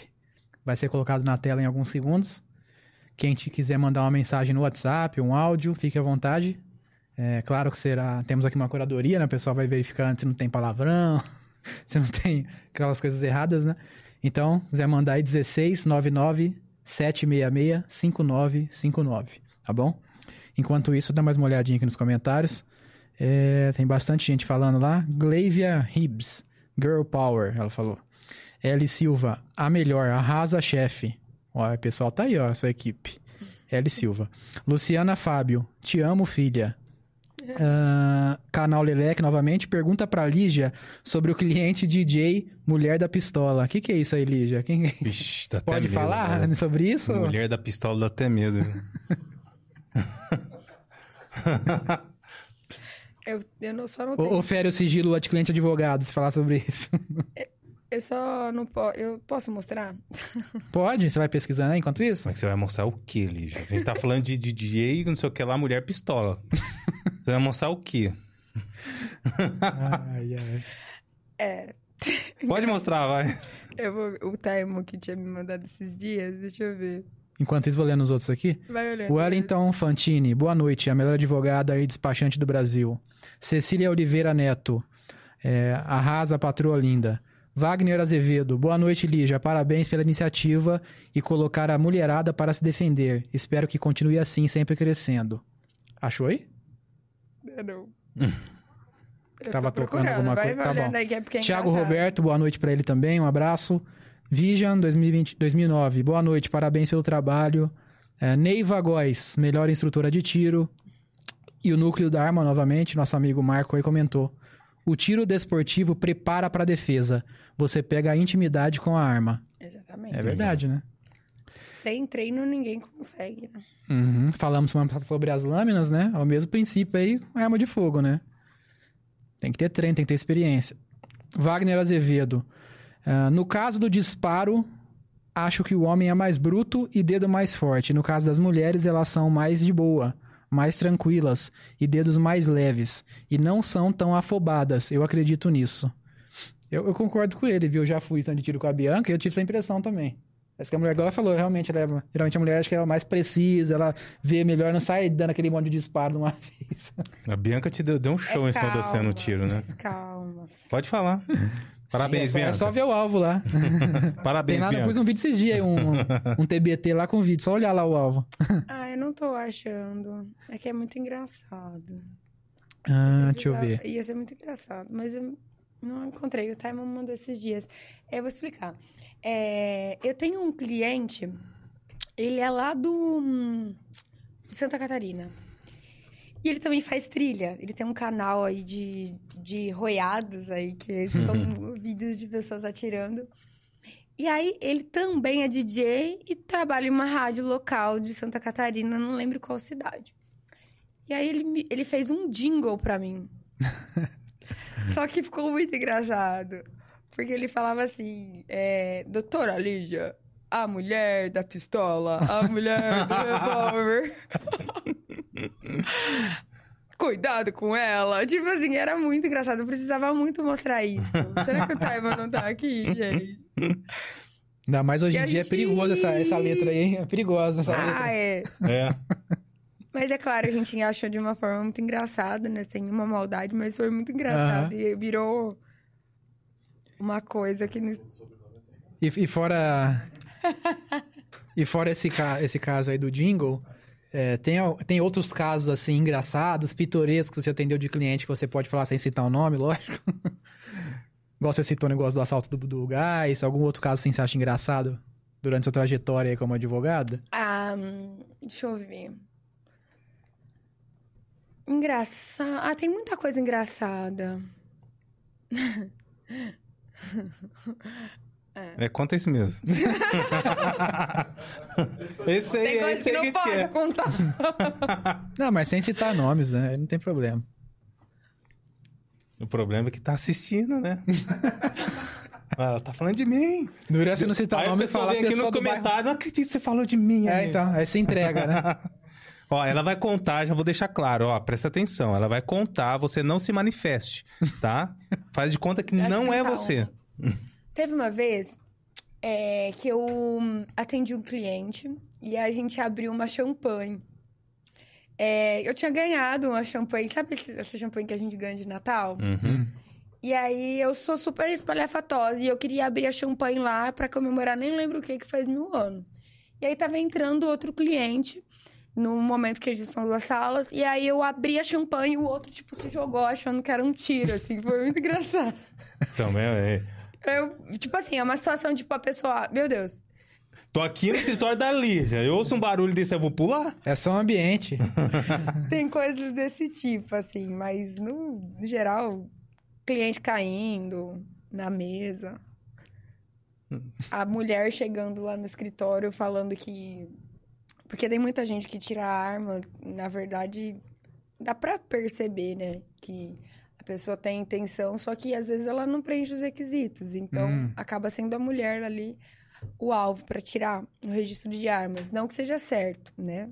Uhum. Até porque, se eu souber disso, a gente já sempre avisa. Olha, responsabilidade civil, criminal, né? É de aí. quem detém o direito. Só que mesmo assim, nem todas as coisas a gente consegue controlar.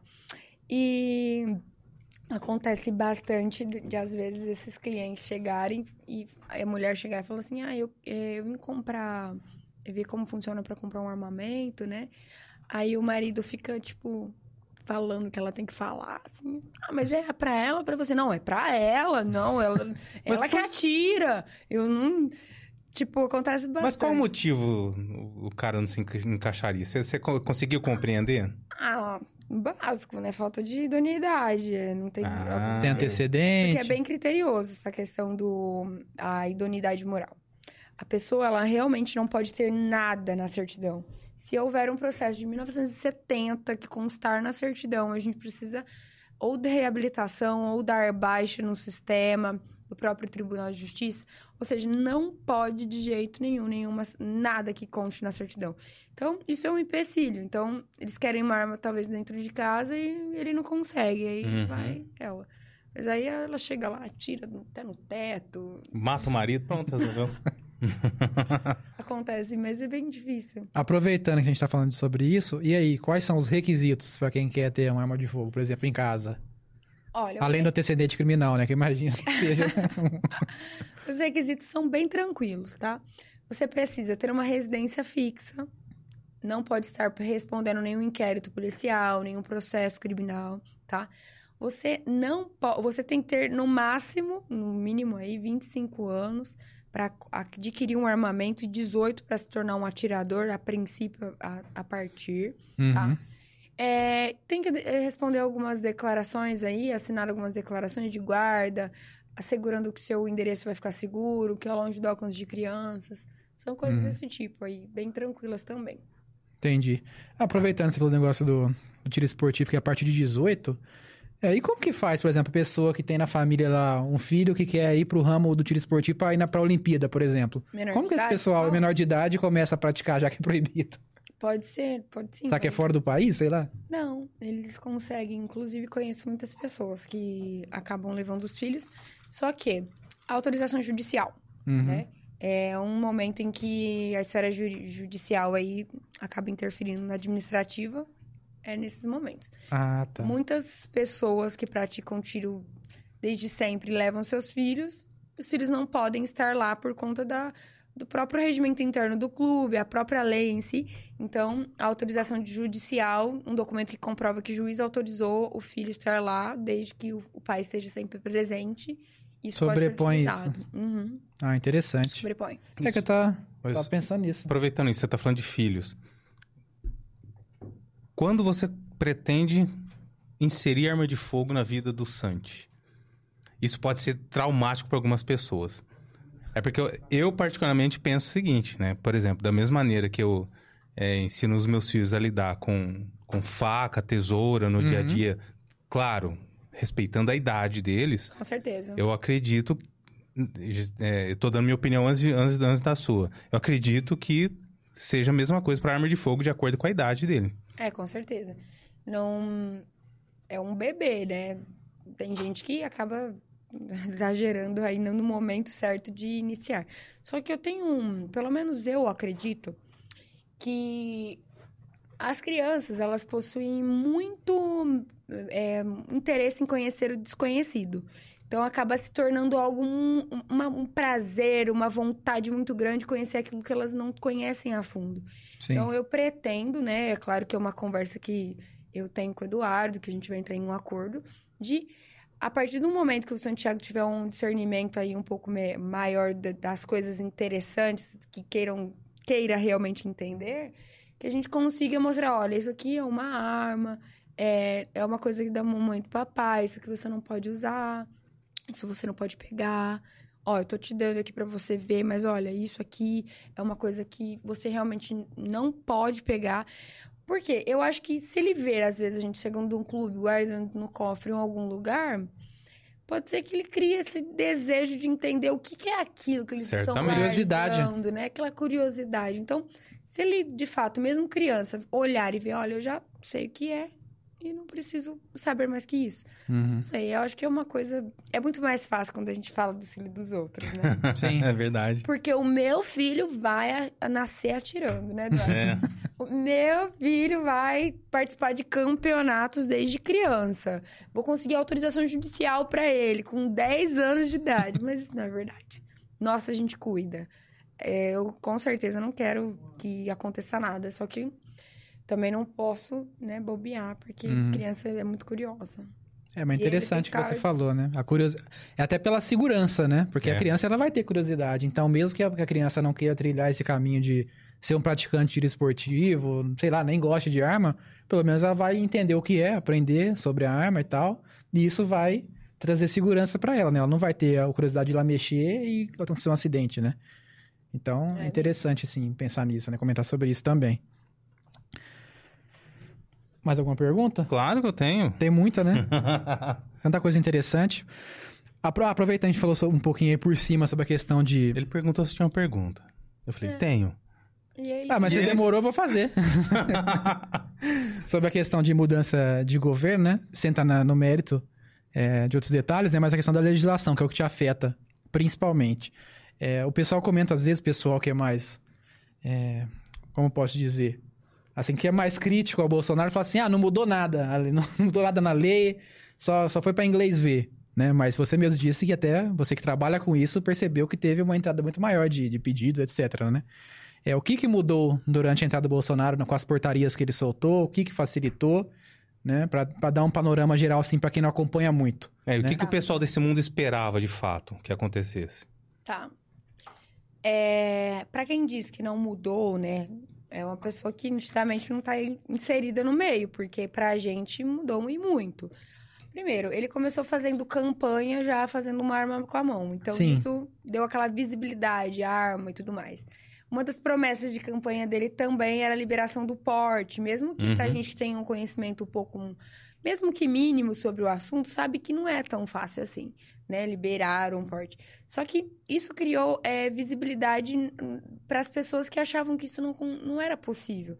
Então, mesmo que o CR existe há muitos anos, é, e tem clientes meus que têm CRs há 30, 40 anos, sempre existiu, né? Mas as outras pessoas, por não ter isso inserido na mídia, não ter um governante que falava sobre isso, essas pessoas achavam que isso não era possível, né? Então acabou que com essas campanhas dele, essas promessas de, de campanha, isso se tornou mais visível e automaticamente as pessoas criaram mais interesse. Uhum. Né? E logo aconteceu a pandemia, bem no começo aí, e aí os processos se tornaram eletrônicos, a quantidade, as análises se tornaram diferentes, porque antes eram processos físicos. Eu mesmo tinha que levar até São Paulo, três, quatro passas por dia, né? Então, hoje, um analista do, da região de Ribeirão, ele analisa, sei lá, 100, 300 processos por dia. É diferente, se tornou mais fácil. E por ele também, né? É, além dessa visibilidade, que foi a questão da campanha, com os seus, com os seus decretos, né?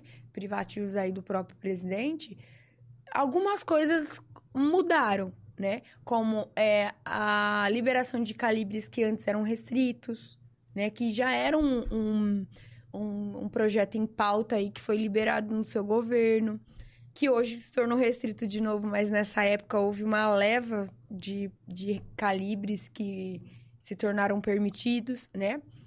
É, a questão do porte de trânsito, antes não existia, hoje também não existe. Mas durante Só quatro que anos durante tinha, né? quatro anos existiu.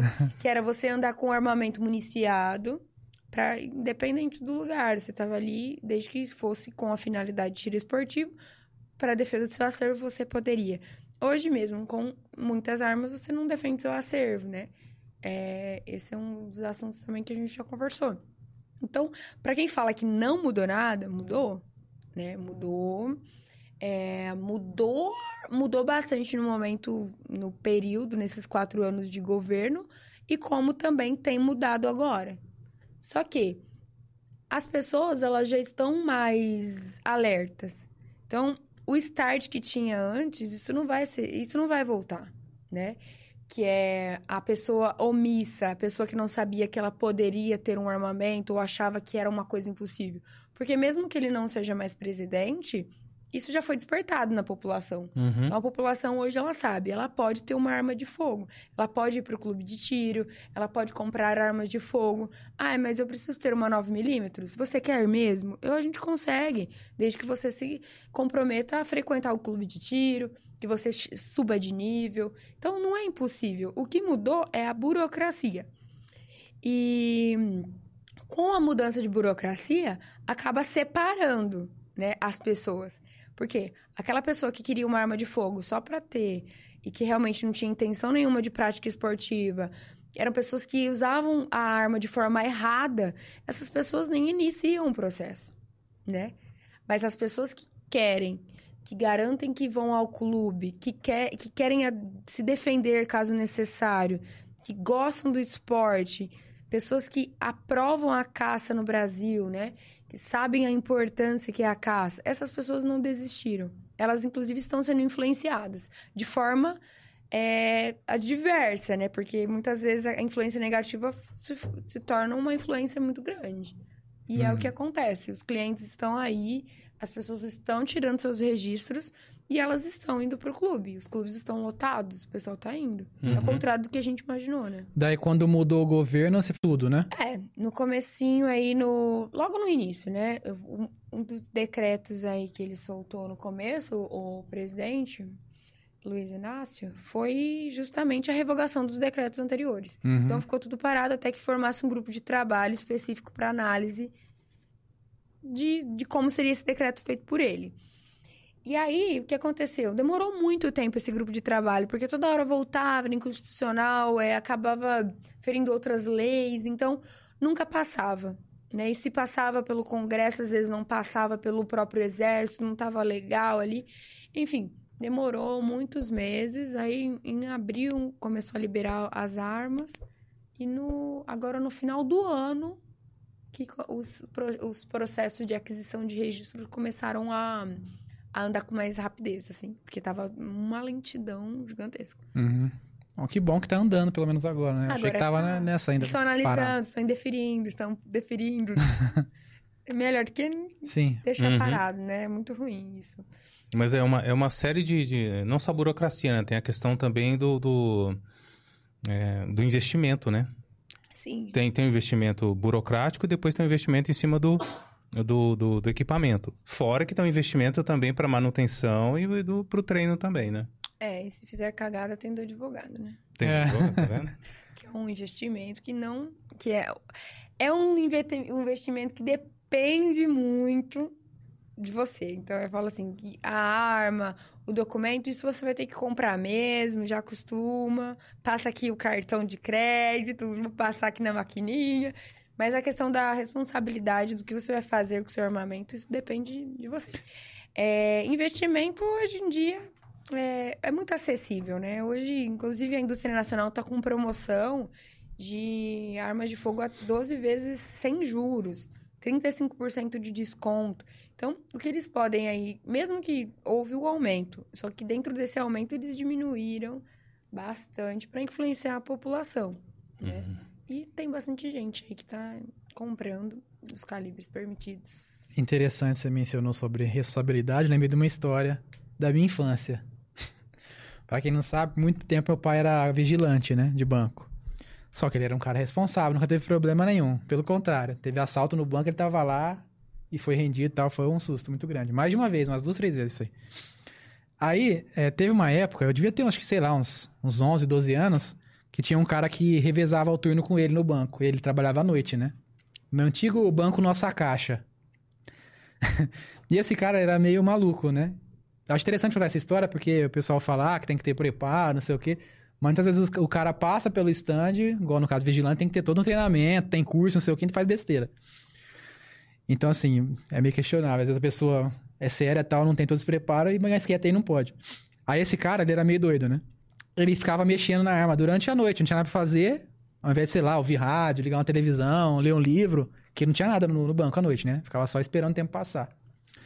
Com o alarme ligado, tudo certinho, seguro, ficava lá tranquilo.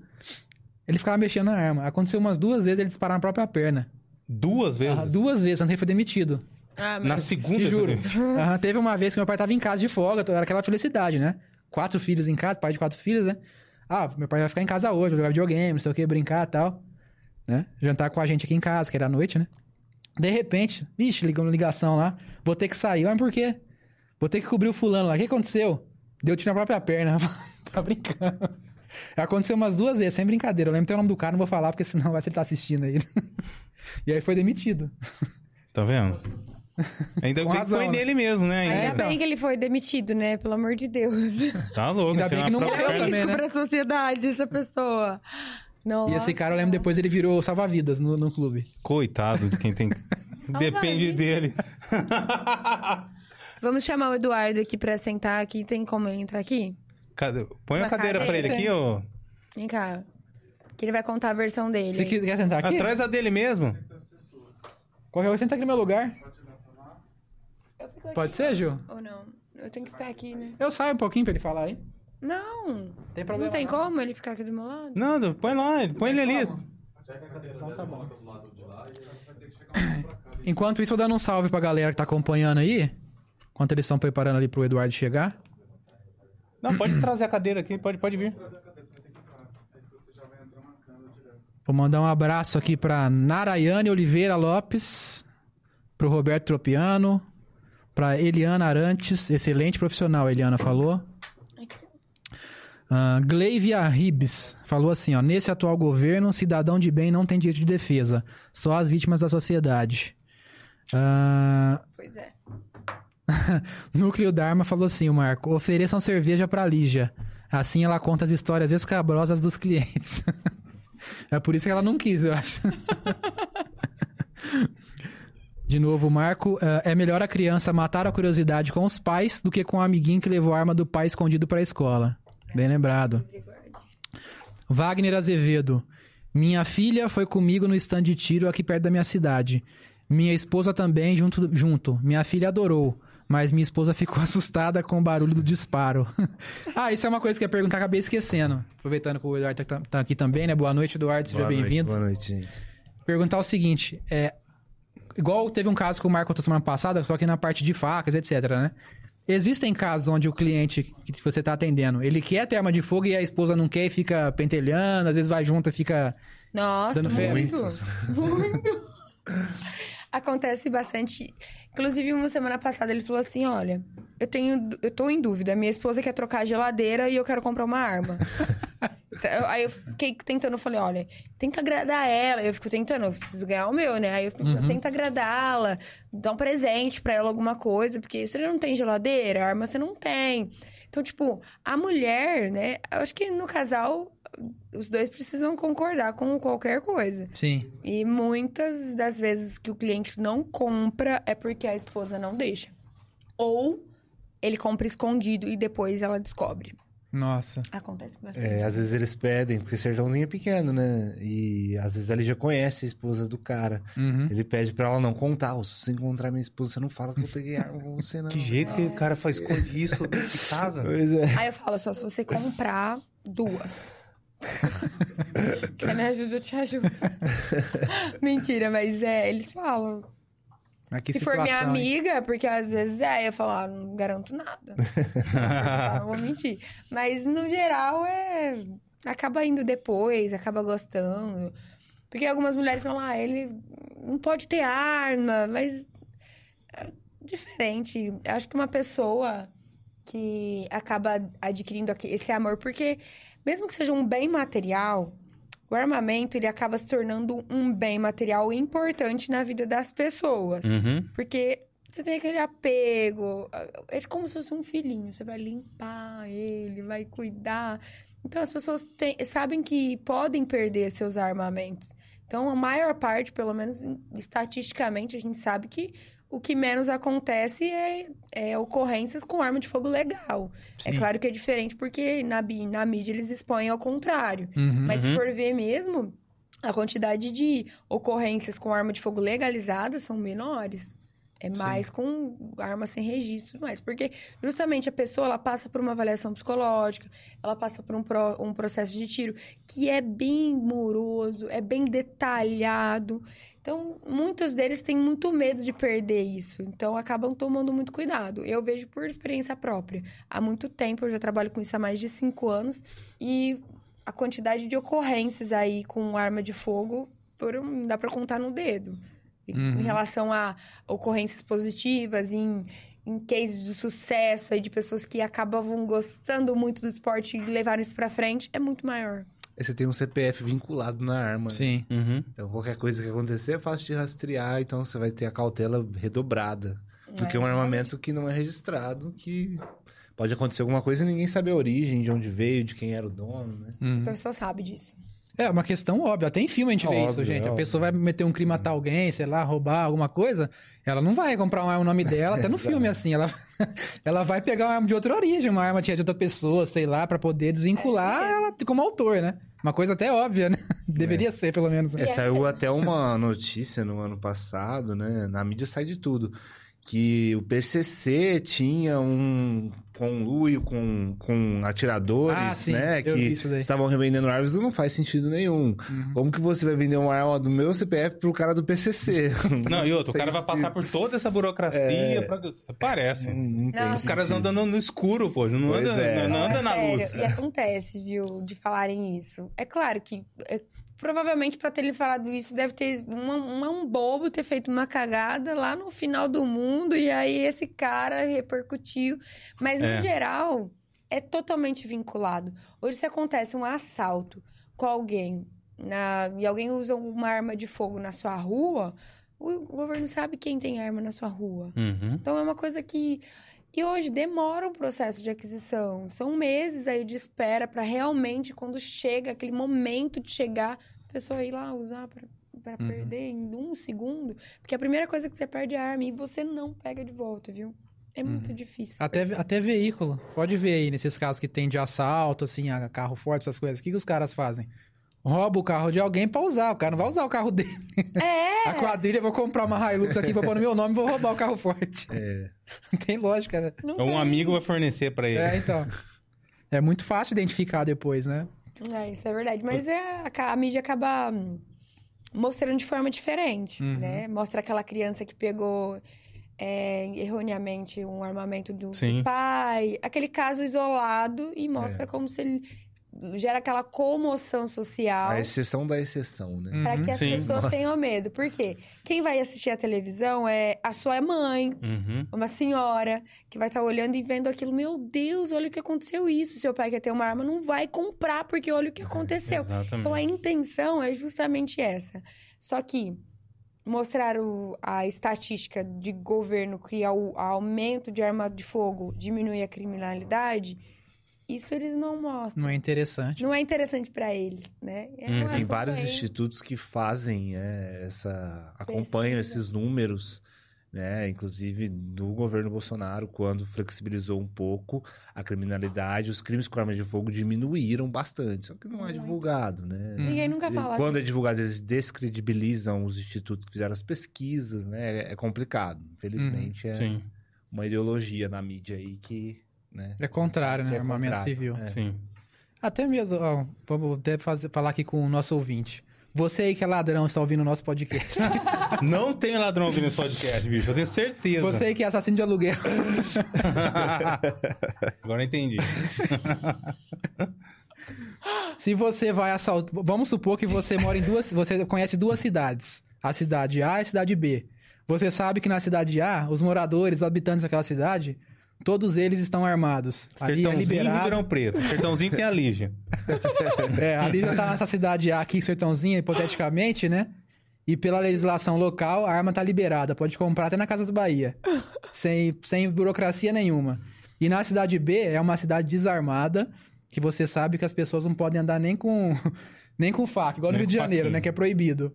Se você aí que é, que é ladrão, que é assassino, você vai, vai, vai atuar em qual cidade? Qual que é mais promissor pra você? A área de Você que atua nesse ramo. Sua profissão. É uma lógica muito simples. né? Mas as pessoas não Texas, percebem isso, né? O Texas, a gente estava falando isso hoje. Nós estávamos conversando por coincidência. É mesmo. No, a Constituição Estadual lá do Texas, se você pisar na grama de alguém, o cara pode te, te atirar e te Uhum. matar e não vai ser responsabilizado caso né, você represente uma ameaça, ele invadindo a propriedade dele, né? Sim. Hoje em dia isso acontece no Brasil. Então lá, o que, que acontece lá? O cara não vai entrar na sua casa, não vai tentar, porque ele sabe que o que espera ele, né? Sim. É uma Não vai nem assim. fazer retorno com o carro. Não, É. não faz. É diferente. É o. a- é, até isso que nós estávamos conversando. Lá é a teoria do direito das janelas quebradas, né? Na verdade, Ah, a teoria sim. das janelas quebradas. Não sei se já ouviram falar. Uhum. Já ouvi falar. É, tipo, totalmente diferente daqui, que é um direito penal mínimo. Então, aqui, para na verdade, haver uma punição, existem. É como se fosse. Lembra que eu falei da tipicidade, licitude, culpabilidade? Até, até que exista o momento da condenação, existem mil formas que a pessoa pode escapar, né? Lá não, é 8 ou 80. Você ou você comete o crime, ou você deixou de fazer, ou você fez, ou simplesmente tá perdido. É. Não tem como escapar. E aqui não. Aqui tem excludente de licitude, culpabilidade. Ai, Vo- mesmo assim. Você é atirador condenado- também? Sim, sou É? atirador. Antes de conhecer a Lívia. Não. Meu irmão, ele era atirador, né? O mentiroso, a gente vai falar sobre isso. cliente dela, eu não peguei essa parte completa, tava no carro. Ah, pegou? Não, não peguei só pegou? uma parte. Mas você não pergunta como que a gente se conheceu Tá pra bom. ele, pra ver se ele vai falar a mesma coisa. Atirateima agora. né? E... e ele já tinha me chamado, mas eu nunca tinha tido interesse, não. Aí quando eu conheci ela, né? é, Não foi só arma, não. É moto também, né? Hoje eu tenho uma moto de trilha, uma Tornado. A gente faz trilha. Ela tem uma CRF e uma tornada. Eu tenho uma Tornado. É, E também nun- nunca tinha tido, assim, um interesse maior. Aí eu tava conhecendo ela, tava gostando bastante dela. E comecei a me interessar pelas coisas. né? Ah, vou fazer. Minha vida era meio monótona, né? então eu falei... Chegou ah, a Lívia. Oi! Vou fazer alguma coisa de mais adrenalina e eu Vamos gostei, eu peguei Vamos gosto. cair de moto. Eu sou bom no tiro, eu sou bom no tiro. Ele é bom mesmo. De moto não muito, né, amor? Né, Mas de tá moto mais ou menos. Mas por isso que Ele eu é gosto de moto de alto. trilha, porque caía normal na trilha, então Aham. dá, dá uma disfarçada. Primeira vez que eu levei ele pra trilha, foi a primeira, a segunda. Eu falei pra ele, sobe ali no morrinho, porque eu sabia que ele ia cair. Sacanagem. Porque eu, era- eu E eu sou o fiquei cara eu tenho carta de moto, mas eu tenho 30 vou fazer 35, eu tirei com 18 e nunca mais É igual eu, então. Só fiz a É, mas mesmo assim ali. é diferente, né? Você É subiu um diferente, morro, é pedra. diferente. Então foi Aí um fiquei lá desafio filmando ali. ele caindo, ele caiu e segurou a moto. Foi muito engraçado esse vídeo, né? É, não, mas isso Eu daí tenho foi uma. Era. Você subia assim e aqui não tinha nada depois. Era pra você parar Moto e voou. descer. Ela ele fez fez de assim, propósito. uh! A moto era sua, pelo menos? ou Do não? meu sogro era a moto ainda. Do sogro. E eu não larguei a moto com desespero. Falei, vou quebrar a moto do sogro, né? Eu, eu- ainda Ele bem que eu segurou e consegui foi. segurar a moto aí. Não sei de onde eu tirei aquela força naquele momento. Mas foi. A moto do foi sogro, né, pô? É, se fosse a minha, eu largava e deixava. Foi mesmo, eu morri de rir. O duro é isso. Ah. Aconteceu comigo uma vez também. Eu tava andando uma moto de. De um amigo meu lá, eu tava viajando, tava na casa dos amigos. E aí foi a mesma coisa também. Eu tirei com 18 anos, nunca mais andei. Aí, tava na casa dele e tal, ele falou: ah, vou dar uma volta de moto e tal. Aí ele ficou insistindo pra eu pegar a moto. É uma Titan, ainda, moto simples assim.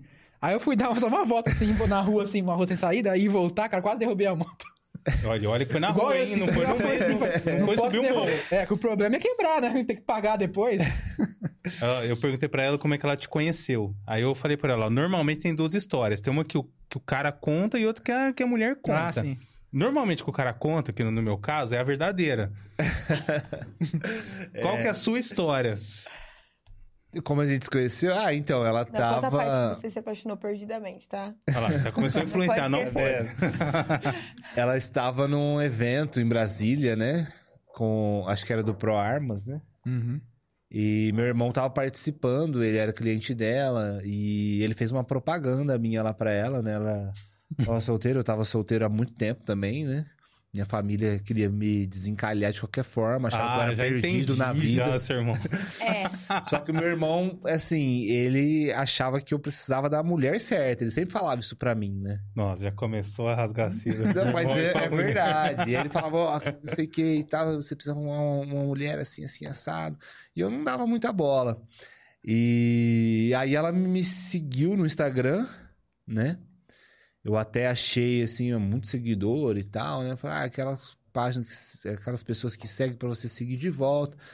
Olhei, nossa, bonito, interessante, faz várias coisas, arma, né? Tudo mais. E Mas aí Você tinha visto que ela era de sertãozinho já? tinha visto, Tinha? tinha visto. deve, deve ter visto tudo, né, no Instagram. Dei uma olhada nos stories, nas fotos, vi que tava em Brasília e tal. Aí ela veio falar comigo e falou assim: Ó, tô aqui que o seu irmão se conhece tal, Fábio, né? Eu falei, vixe. Aí eu falei com o meu irmão, ô, e aí, né? E tal. Ele falou: não, ela é muito legal, ela é isso, é aquilo, conversa com ela aí. A gente começou a conversar.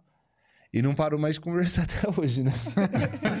Foi assim. Que bom, Cara, né? essa conversa deu num resultado chamado Santi, que vocês chamam lá no. Santiago, foi Santiago. mesmo. Foi um ano depois. A gente se conheceu em julho de 2021.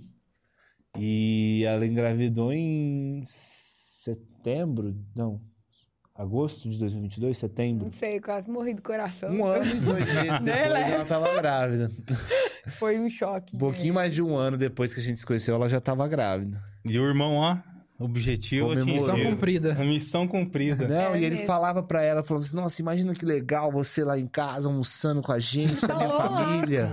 É, Ela vai, para de viajar, Fabinho. Ela Pois é eu é, lá. cara, hoje. foi uma Verdade, coisa foi bem- uma coisa muito.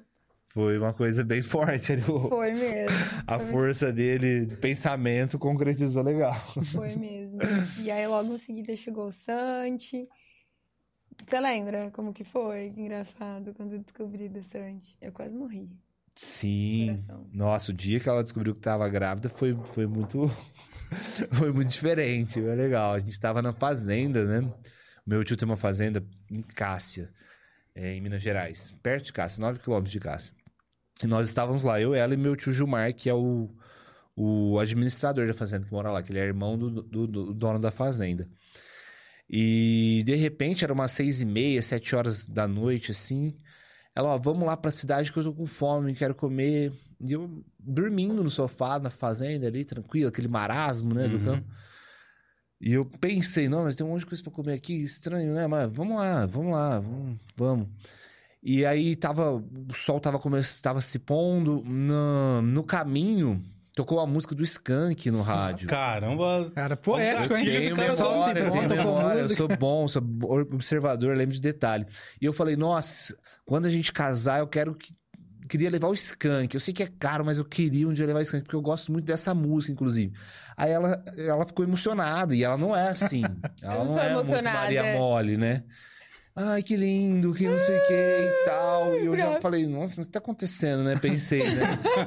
Peraí. Legal, mano, tá- tá positivo pra mim aqui, tá, tá legal. E beleza, e fomos ali, e aí eu parei num posto é, e, a- e tinha uma farmácia é, do outro lado da rua. Aí você falou que ia comprar um remédio, né? Uma coisa Ai, assim. dor de estômago. Ah, tu dor de estômago, comprar um remédio ali, foi lá, fomos na Comprei farmácia. 10 testes de gravidez. Aí deu um migué lá de supermercado, compramos uma coisinha e voltamos. E aí ela foi pro banheiro. E eu fiquei lá fora com meu tio, conversando ali, tomando uma cerveja e tal.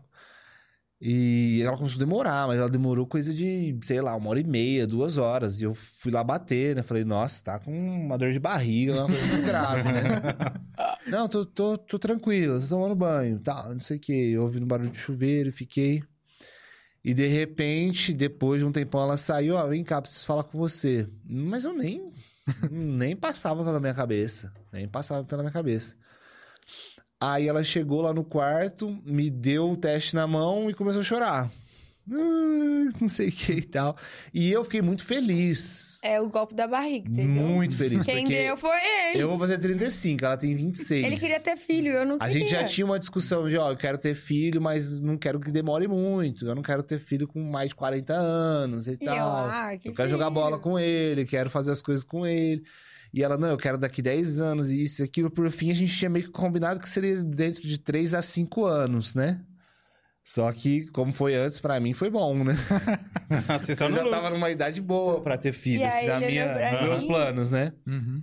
E ela chorando, desesperada. Eu falei assim: ó, você tá. Você me desculpa, não tem como fingir que eu não, que eu tô, que eu não tô feliz, né? Ah, Porque é difícil a pessoa preocupada e ser ali comemorando, você fica até meio sem jeito. Aí ele, você tá triste que eu tô feliz? Eu falei, você tá triste que eu tô feliz? Pô, não tem como disfarçar, né? Normalmente a mulher tá feliz, o cara tá desesperado. É, pois é, mas a gente. Eu falo como- que ele falou assim, você me deu o golpe da barriga. Tipo assim, todo momento ele tava esperando um momento que eu ia falar, ó, positivo. Que Eu pare- não fiz cara aquele pensado, sorriso? mas não fiquei triste. Sabe não. aquele sorriso da pessoa que fala assim, hahaha, consegui. É porque assim, antes de conhecer a Lígia, eu. Pra ser bem sincero, eu não tinha o sonho de casar, mas a- o sonho de ter um filho eu tinha, lógico, uma coisa leva a outra. Constituir mas eu família. pensava assim, se eu não conseguir casar com alguém, mas eu queria ter um filho de certa forma. Não é que eu adote um filho, eu quero ter um filho, né? Queria ter muito filho. Então sempre foi um sonho meu. E aí, com a mulher que eu amo, né, foi muito melhor. E foi um momento bem, bem legal ali. Mas homem é muito tonto mesmo pra essas coisas, porque eu em nenhum momento desconfiei de nada. E depois, né, que É eu recapitulei, eu vi que ela tava diferente, que ela tava meio que apreensiva, né? Depois você entende tudo, né? Você Depois volta entende atrás. tudo, Ah, agora mas na hora, você não. Vixe, nem, nem tchum. E na gravidez, né, amor? Eu fiquei muito calma, né? Tranquila. Nossa, a gravidez foi difícil, hein? a gravidez, teve um dia lá que eu até saí do quarto à noite. Ele falou assim pra mim: Não, começou. Eu, não vou sair daqui que, que você vai me matar, você vai me dar um tiro. Apagou tudo a luz, falei, o quê? Se eu sair fora daqui. Eu falei, fica aqui. Ele, ou não, você vai pegar a arma e vai me matar.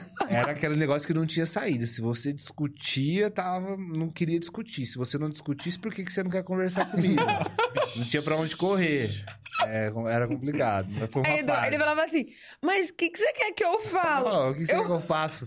Eu- se eu falo, tá errado. Se eu não falo, tô errado também. É difícil. De qualquer maneira, eu corro risco de morrer aqui. tô gorda, não tô gostando do meu corpo. Não, você não tá. Você tá mentindo, que não sei o Nossa. quê. Você é Se eu falasse, mentiroso! não, realmente você tá gorda, imagina o que aconteceria, né?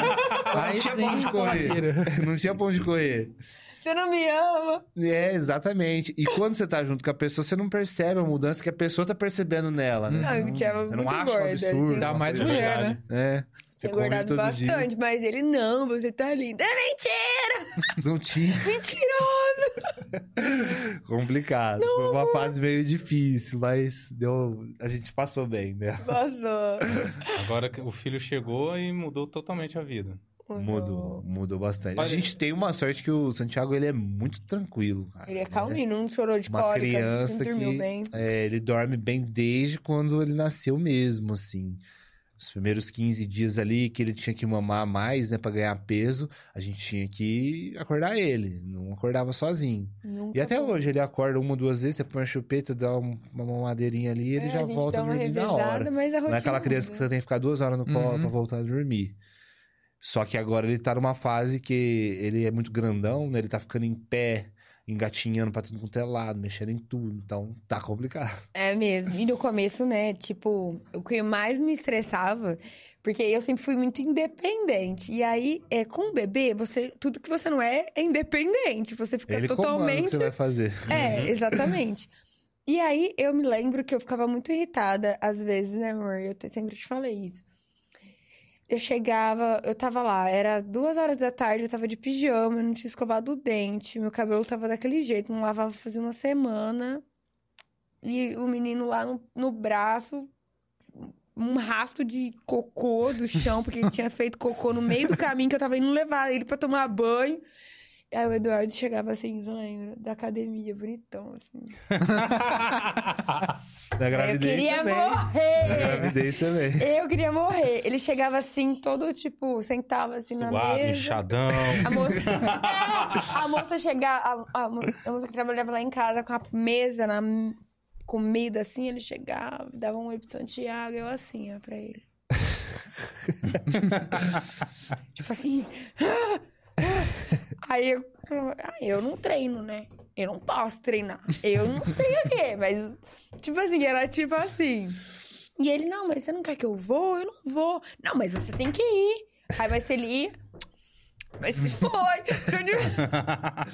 Ah, eu acho que isso todo mundo passa por isso. Passa. Todo homem passa criança por isso. pequena. Faz. E pra mulher muda tudo. Uhum. É, muda pra, pro homem também, mas outras coisas. Mas a questão da rotina, gente, é totalmente diferente. É, sempre acaba sobrando um pouco mais pra mulher. Eu sou Claro. um pai, assim, modéstia à parte, bem participativo, ajudo bastante. Sim, né? Mas ainda tem coisa que vai sobrar mais pra ela. Tem dia que eu não consigo fazer ele dormir de jeito nenhum, só ela. E tem dia que ele que faz, né? É, mas a maioria, né, ele... É a mãe. Mas até jeito. acaba É, ajudando. É. é. mais fácil quando tem um parceiro aí que ajuda. E minha mãe, a minha sogra sempre foram, assim. É, as nossas excelentes. famílias também as ajudam nossas famílias são bastante. sensacionais. Isso é Sempre bom. todo mundo ajudou Se você bastante. não tiver uma rede ali de apoio, é bem, bem difícil, bem complicado. E eu co- recorri ao exercício e à corrida. O Eduardo chegava, eu tava correndo com o Chocoales, né? Lembro. Hoje Até ele não hoje fica ela mais corre, sentado. leva ele no carrinho, vai correr no parque. Com- porque se, se eu ficasse lá com um bebê sem nada pra fazer, eu, eu fazia o treino, eu comecei o treino de um minuto correndo e um minuto brincando com ele. Então, eu corria um minuto na esteira e um minuto eu dava ou mamar, ou colocava chupeta, ou colocava ele no colo, alguma coisa, eu tinha um minuto. Pra distrair. E eu fazia isso cronometrado no relógio, um minuto, um minuto. Chegava. tch, tch, tch. Quer ver? Fiz uma hora de cardio. Olha lá, perdi 25 quilos. Olha aí. É, pra você ver, né? Tem gente que só vê a dificuldade. A É. pessoa às vezes fala, ah, tô, tô ficando gordo, não sei o quê. Aí Não tem filho pra cuidar e acha dificuldade que impede ela de, de perder peso, de se movimentar pelo Uhum. menos uma vez por É, dia, é sei lá, duas, três vezes na semana. É, um, é bem difícil mesmo. E mesmo a situação dessa, você conseguiu, né? Encontrar ali alguma forma de, mesmo cuidando do seu filho, fazer o exercício, né? Interessante, Sim, né? é. Que sirva de motivação pra quem tá A acompanhando. gente, a gente falou bastante coisa aqui, mas eu gostaria que você falasse, depois no final, sobre, por exemplo, uma pessoa que quer, ela chega no seu escritório e não sabe o que fazer. Qual que é o primeiro passo que ela vai dar para a aquisição de arma de fogo? Mas antes eu queria que você falasse da caça. Você falou da caça aqui, que aconteceu alguma coisa nessa tal caça. o Dor já tá rindo. A experiência na caça. Assim, é, a caça esportiva é esporte, né? Hoje Uhum. ele é autorizado aí pelo IBAMA. E eu tinha documentação certinha, postilado de caça.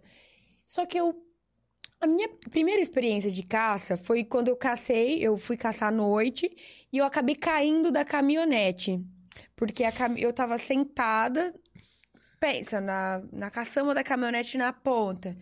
E aí eu acho que o, o motorista viu que tinha um, um javali e foi correr atrás de carro, porque era uma caçada aí de, com, o ca- caminhão, com, com a caminhonete. E aí eu caí pra trás. Então eu já não tinha uma experiência muito legal, porque eu já quis ir embora na hora. E eu sou do tipo assim, não quero mais ficar aqui. Não importa, eu quero ir embora. e eu fiz todo mundo parar a caça lá pra me levar embora, porque eu tinha que eu queria ir embora. Depois de dois, três anos, eu falei, eu preciso mudar. É porque eu quero caçar. Eu sou atiradora, eu sou instrutora. Eu quero caçar. Mesmo que eu não queira matar o bicho, mas eu quero estar Uma realização pessoal, né? E eu fui naquele. É, fui. é, sabe aquele tipo de caça que é espera? Você vai a pé, com Já arma, talvez uma visão noturna É, de ali. javali, né? Isso. E aqui, perto de Barrinha, eu mais quatro clientes, o esposo de um deles lá. E tem um requisito ali básico para começar a iniciar a caça, né? Que é você não passa perfume para começar. Gente, eu sou viciada em perfume. não vi desodorante é um problema já, mas tudo bem, né? Já comecei errado porque eu fui, tinha esquecido. Então eu fui com desodorante, perfume, creme e tipo assim, tudo que não podia eu tava lá, né? Toda perfumada na casa. Roupa preta. Eu tava com uma calça rosa e uma blusa preta. Também tava errado o negócio. Eu, eu não- acho que eu não li o negócio que tinha mandado. E aí fomos. E eu super equipada, porque mesmo que a minha calça era mais clara, assim, eu coloquei um coldre, uns negócio, arma municiada, na- tinha aquelas capas na perna, que é tipo pra, pra cobra, sabe? Uhum. Tipo umas botas. Coloquei até um capacete com uma luz aqui. Falei, tô pronta pra caçar. Tô Lara Croft da caça hoje. E fomos. Só que aquilo era super cansativo. E eu não era uma pessoa esportista, assim, que gosta de exercício, né? Eu odiava. E aí eu tive que andar naquele arado de cana por 3 quilômetros. E eu já não aguentava mais e só que reclamava. E a cada segundo que eu falava alguma coisa, alguém fazia assim... Tipo assim, pra mim é uma dificuldade, Eduardo, sabe? Ficar muito tempo sem falar, né? É uma dificuldade. Então imagina, 3 quilômetros, cana, de madrugada, perfume já vencendo, que nem deveria ter passado. E eu lá, sem poder conversar com ninguém. Só que eu sou uma pessoa muito ansiosa. Então chegou e, e essa caça de espera é uma é a caça que menos você pega. Eu acho que é pessoas que querem caminhar e não tem outro. Não tá praticando exercício. Porque pensa numa dificuldade que é encontrar um porquinho no meio do, do mato. Gente, difícil. Cachorro, ele encontra. Porque ele tem o faro. Uhum. Mas só você ali, muito difícil. E olha que falam que lá tinha, né? Não sei onde. Depois de quase três horas de caminhada, quase amanhecendo o dia, porque foi de madrugada, encontramos um- um- uns porquinhos, que eu falo que é porquinho, que é o javalizinho. né? A famíliazinha toda lá num cantinho. Eu vi pela, pelo binóculo ali, pelo mira laser que tava lá. E aí nós fomos chegando perto. Todo mundo ali, naquela coisa, e eu lá. Eu estou. E aquela coisa, tipo. Calma, que eu... vamos lá. Passinho, devagar. Vai chegar no momento pra tirar. Porque você não podia estar muito perto, porque obviamente eles iriam perceber. Sim. Mas você estando muito longe também não. Então tinha que estar num lugar aí que você conseguia pelo menos manusear o armamento sem fazer muito barulho. E que conseguisse se esconder. E aí, nesse momento, é, começou a me dar um um negócio. De, tipo assim, Ansiedade? é. Uma ansiedade muito grande. E eu, meu Deus do céu, o que eu faço? Porquinho ali, matar o porquinho. E aí eu espirrei. E fugiu todo mundo. Fugiu todos os porcos. Eles fizeram assim, pum! Aí eles fizeram assim pra mim. A galera ficou três horas esperando Fazendo caminhada à toa. De madrugada. Assim. Eles te amam Oi? até hoje, esse pessoal. Nunca Não, mais eles foi nunca mais me convidado. convidaram. Eu fico perguntando no grupo assim, e aí, Quando vai ter? não vai ter. Pra você não tem. que não me convida mais. Dá zoom pra mim. ó. Você que não me convida mais, eu sei que foi porque eu espirrei, viu? Foi só um espirro, gente. E eu falei, é, não, mas a gente encontra mais, né? Só mais andar três horas. a gente encontra mais. Nunca mais ninguém me convidou. é, Eu nem sei porquê. Vai ter que fazer carreira solo, né? Como Mas- caçador. É. Falei, Mas ah, teve a experiência da galinha também, né? É. Ih, Mas pelo jeito ela não gostou muito da galinha, não. Não, foi. A gente tava na fazenda e o meu tio Gilmar, que, que mora lá, ele é um cara muito gente boa. Ele tem quase 60 anos, solteiro, tranquilo e gosta de uma cerveja. A gente tava lá e ela tinha levado. A gente tinha levado um monte de arma lá pra É, tem tirar um clube 12. de caça ali do lado. Uhum. É. E aí ela tava com uma 22, que é É um que tinha uma, uma, uma mira, uma luneta. E aí, ó, você matar uma galinha pra comer. Você quer atirar? Pode atirar. Ah, Falar eu quero, que Eu não sei o que quero. Eu vou matar a galinha. Eu falo, meu. E ela pegou essa 22 e tal. Pegou bem no pescoço da galinha. A galinha já começou pipocando lá e tal, matou. E eu, tipo, matei a galinha. Matou a galinha. E aí a galinha nem era do meu tio, era do empregado dele. O empregado passou e falou assim: ó, ela matou essa galinha lá, depois galinha você errada. põe preço nela que eu pago, viu? O cara já não gostou muito. Eu falei, ô tio, você falou que a galinha, pô, não sabia, tá? Ai. Aí, beleza. Só que depois, e ele fez essa galinha mesmo pra gente comer no outro dia. Que- Ela entrou em crise existencial depois. Ela ficou falando dessa galinha a noite inteira. Ah, eu matei a galinha, nossa, que dó, que não sei o que, eu não devia ter atirado nela. Por que, que eu fui fazer Eu isso? sonhei com a galinha uma mas a galinha, gente. A galinha todo Todos mundo os mata. dias eu sonhei com a galinha. Falei assim, ó, minha avó quebrava o pescoço, você ainda deu um tiro, tá bom. né? Sério, é incrível. Eu, eu, eu lembro dela. Ela ficou em crise. Eu lembro dela pulando, assim, E eu. Fez um funeral pra levar, galinha. assim, eu começava a rir quando ela falava. E ela, eu tô falando sério. E pros tá? outros, como que eu fazia? Você matou a galinha? Matei, eu sou atiradora. Aí à noite eu não trabalho. Puta! Nossa, eu matei a galinha, não acredito. A galinhazinha. E eu queria. Eu acho que é por isso que deu certo a caçada. Imagina se eu tivesse tirado naquele porquinho. Ah, ainda bem que não deu Tá certo. com aquele Deixar a mãezinha dele sozinha. Então. Ou. Não. Ah, e, e pra quem não sabe, né, essa questão da caça ser lega- legalizada do Java Porco é porque ele não é da nossa fauna, né? É, Importante falar isso, exatamente. porque com certeza o pessoal, alguém vai ouvir e ficar horrorizado. Nossa, vai Praticamente é uma matar. praga, né? É, É. uma praga mesmo. É uma praga, né? Exatamente. Tem- pra Existe controle, a, né, a caça. a fauna invasora, né? E existe o controle dela. Então, até o momento, acho que há uns. Eu não lembro exatamente há quantos anos isso foi liberado. Mas a maior parte de- desse tipo de animal, eles só servem hoje em dia para destruir plantações. Uhum. E Matar outras espécies, né, matar locais. outras espécies, e o que acontece bastante. Então, essa, essa caça ela foi autorizada desde que seja controlada. Ou seja, o local onde essa caça é, acontece, né? Esse exemplo que eu dei é do local onde eu estava nesse dia. Esse local ele é autorizado pelo IBAMA, tem um cadastro que se chama CIMAF. É, a- o proprietário, que é o dono dessa propriedade, ele autoriza as pessoas a estarem lá, né? Uma autorização por escrito. Então, existem. O, o próprio atirador, né? O caçador. é, se ele for levar o armamento, ele precisa ter uma guia específica de caça, ele precisa ter um cadastro técnico federal, certificado de regularidade, ou seja, tem um rol de documentos. Uhum. Não são todas as pessoas que podem pegar uma 12 e atirar num javali. E não pode estar resfriado. Ah, É. Não pode espirrar, gente. Isso tem escrito na guia lá. Isso é importante. Muito faz importante. tudo Checklist. isso pra não espirrar, gente. Checklist de não atirar, não caçar depois. Mas é E não importante- passar perfume, porque Exato. ficaram bravos comigo também. É importante pontuar isso aí, muita gente não conhece, né?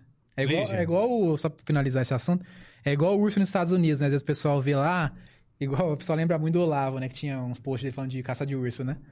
Ah, que tá caçando urso, não sei o quê, coitado dos ursos. Mas, gente, pra quem não sabe, em lugares dos Estados Unidos, Vermont, Maine, vários estados ali mais ao norte, se não caça o urso pra controle, eles invadem até as casas, propriedade do povo. É. Então é uma questão É de controle mesmo, né? Da, da espécie. sem floresta. É, aqui né, ué, também as pessoas ficam invadindo a moradia dos animais. Mas é verdade. O que, que você fala sobre os javalis? Eles- as pessoas ficam invadindo também Tá os vendo? lugares que eles estão plantando o lugar que eles Exatamente. moram, né? Eles vão lá, vão lá vai fazer. Daqui a pouco vão criar o JST, Javali Sem Terra. Você foi bom nessa, hein? Foi boa, foi boa. Você foi melhor da noite. Eu criar um meme e colocar no grupo de caça que ninguém me convida, vai.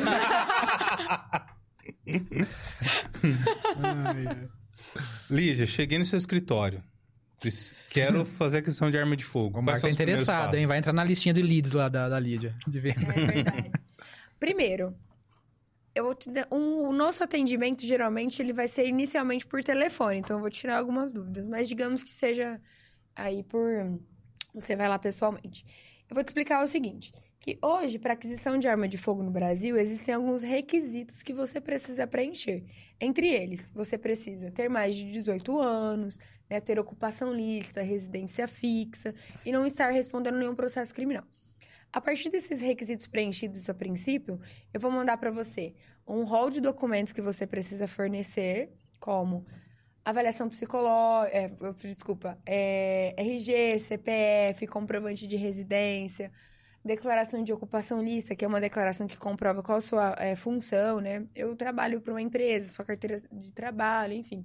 Sou empresário, contrato social, pro Uhum. labore, enfim.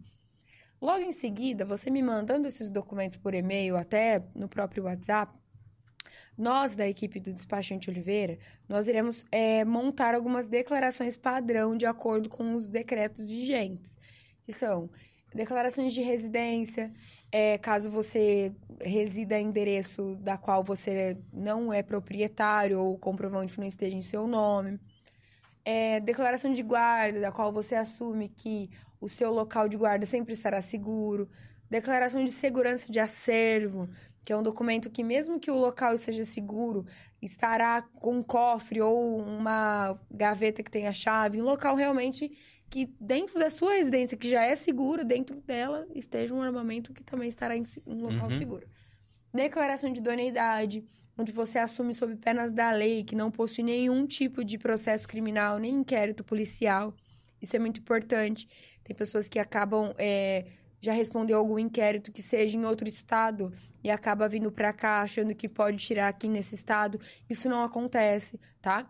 Se você assina uma declaração falsa, você está incorrendo numa um uma falsificação de documento que tem força de público, porque é diretamente utilizado aí num, num órgão público, né? Uhum. Então, é, não pode mesmo. E além disso, depende, né, da pessoa. é, a gente acaba fazendo. Depende, não, na verdade, para todo mundo. Nós fazemos um contrato especificando quais são os seus direitos dentro do processo. E no final você autoriza o uso de, da sua imagem, porque eu preciso tirar foto. E também o, o- de acordo com a Lei Geral de Proteção de Dados, né? Porque eu preciso da sua senha do GOV, é, de todos os seus documentos e a finalidade exclusiva para a concessão de arma de fogo, tá? Logo em seguida, você assinando esses documentos, geralmente eu agendo para você no mesmo dia a psicóloga, para que você não perca a viagem, porque a nossa intenção é otimizar o tempo de todo mundo.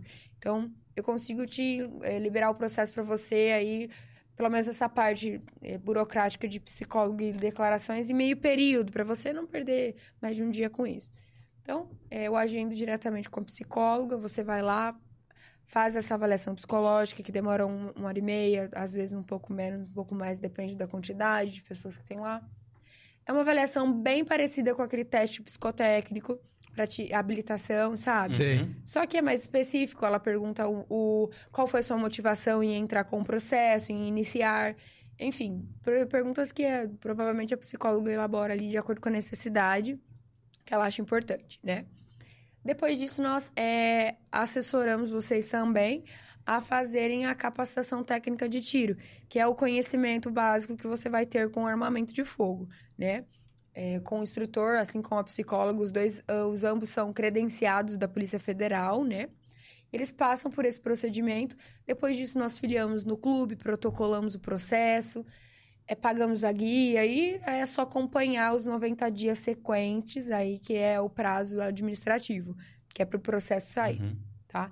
Depois disso, aí é a parte boa, que é a aquisição do armamento. A pessoa pode comprar um armamento novo ou pode comprar um armamento usado. Ela escolhe, né? O que depende é, do que ela escolher, o processo é mais rápido. Igual eu falo muito que uma arma usada ou seminova, né, que seja, é, hum, ela é, sai muito mais rápido o documento do que uma arma que é nova, é como se fosse um carro. Preciso licenciar um carro, zero na concessionária. Preciso daquele processo todo de licenciamento, Uhum. né? Quando eu transferi um carro, o Eduardo vendeu para mim, é só transferência. Então, mesmo que eh, seja diferente essa parte, porque eu talvez entregue o carro para ele antes do documento, O armamento não, né? A gente Hum. espera. Mas mesmo assim, é muito mais rápido. Só que é, é nada como comprar um carro novo, né?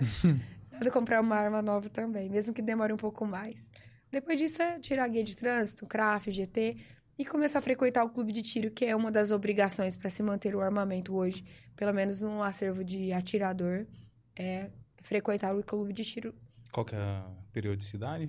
Depende dos níveis, né? Hoje os atiradores são divididos por níveis. A princípio, todos são nível 1.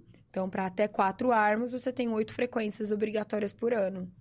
Então, a cada 12 meses vence. Começou agora a contar, de acordo com a portaria, né? A, a emissão, na data da publicação, no dia 27 de dezembro. Então, no dia 27 de dezembro de 2024, essas pessoas que já possuem armas de fogo, elas precisam ter frequências mínimas de oito vezes a depender do, da- do, do- da quantidade de armas que elas possuem, né? Mas mesmo assim, as pessoas que, que tinham armas restritas antes, é, ah, eu, com- eu tinha 9mm, 40, 556, enfim, armas que hoje são é, restritas, mas que eram permitidas, se foi adquirido esse armamento antes mesmo da publicação da portaria, do decreto, desculpa, do, do, do ano passado, do dia 21 de- de janeiro, de, de julho, essas pessoas, elas mesmo que têm arma restrita, elas não perdem as armas. Elas continuam com o direito de possuir esses armamentos, continuar com eles, renovar, comprar munições e inclusive para o clube. E sem necessidade de subir de nível. Que uma das coisas que o pessoal, ah, eu vou ter que ter 20 frequências, porque para nível 3 são 20 frequências, campeonatos. Não. Você tem, você adquiriu antes, você não precisa subir de nível, é seu direito adquirido. Mas Uhum. Se você hoje quer comprar uma 9mm, você precisa subir de nível. Ou seja, é uma escala de nível de atirador, que é como se o Estado falasse assim pra você: você quer um armamento com joules, energia superior à permitida para cidadão civil comum, então prova que a sua necessidade ela existe. Então eu quero que você vá pro clube. Porque tem pessoas que pra- praticam IPSC, que é um, é um tipo de esporte, né, com arma de fogo, que incrivelmente eles falam, ai, mas eu consigo praticar IPSC com 380. Gente, mas O que, que é o IPS? o, o IPSC é, é como se fosse. É uma modalidade de tiro esportivo, tá? Só que além de visar a precisão, ele é um tiro mais dinâmico. É como, eles criam barreiras, simulam é, o tipo de defesa residencial. Então você tem que passar por situações ali da qual simulam até um momento de, de, de terror da sua vida Uhum. né? Mas é uma, é uma modalidade esportiva. Só que, você tem uma arma mais forte, é melhor, né? Até para questão de disparo de arma de fogo, para conseguir uma precisão interessante. Então, essas pessoas que querem, mas eu quero participar, eu quero praticar com uma 9mm, é só você preencher esses requisitos e subir de nível. Vai 20 vezes no clube de tiro, frequenta que você consegue. Aí, quero um fuzil. É para caçar? Vamos colocar no arquivo de caça. Mas você precisa de declaração do, que você realmente está indo caçar. Então, hoje em dia, não é que mudou. seria errado se eu falasse que nada mudou. Mudou muita coisa. Só que hoje, eles estão exigindo uma comprovação daquilo que você quer. Antes era assim, eu compro, mas eu não preciso. Eu compro. Hoje tem cliente que tem cinco fuzis, né? É 556, uma energia ali mais de 1620 joules. Esse negócio realmente é uma coisa muito forte. E essa pessoa tinha porque queria ter, né? Não porque ela pratica um esporte Uhum. ou. Não que esteja errado, ela pode, ela pode querer, né? Só que hoje, o que eles querem? Eles querem que o cidadão, ele prove que ele, o porquê ele quer. Então, ó, se você não for se comprometer aí no clube de tiro e realmente ser um atirador, você não vai ter arma. No caso da, casa, da caça também é igual? Ele tem que ir caçar? Exatamente. Ele tem que fornecer para o IBAMA, emitir declarações, que é tipo um requerimento que ele preenche no próprio IBAMA, de quando ele foi, o que ele abateu. Então não é todo mundo que fala, ah, eu vou caçar. E agora ele precisa ter uma propriedade ainda cadastrada já. né?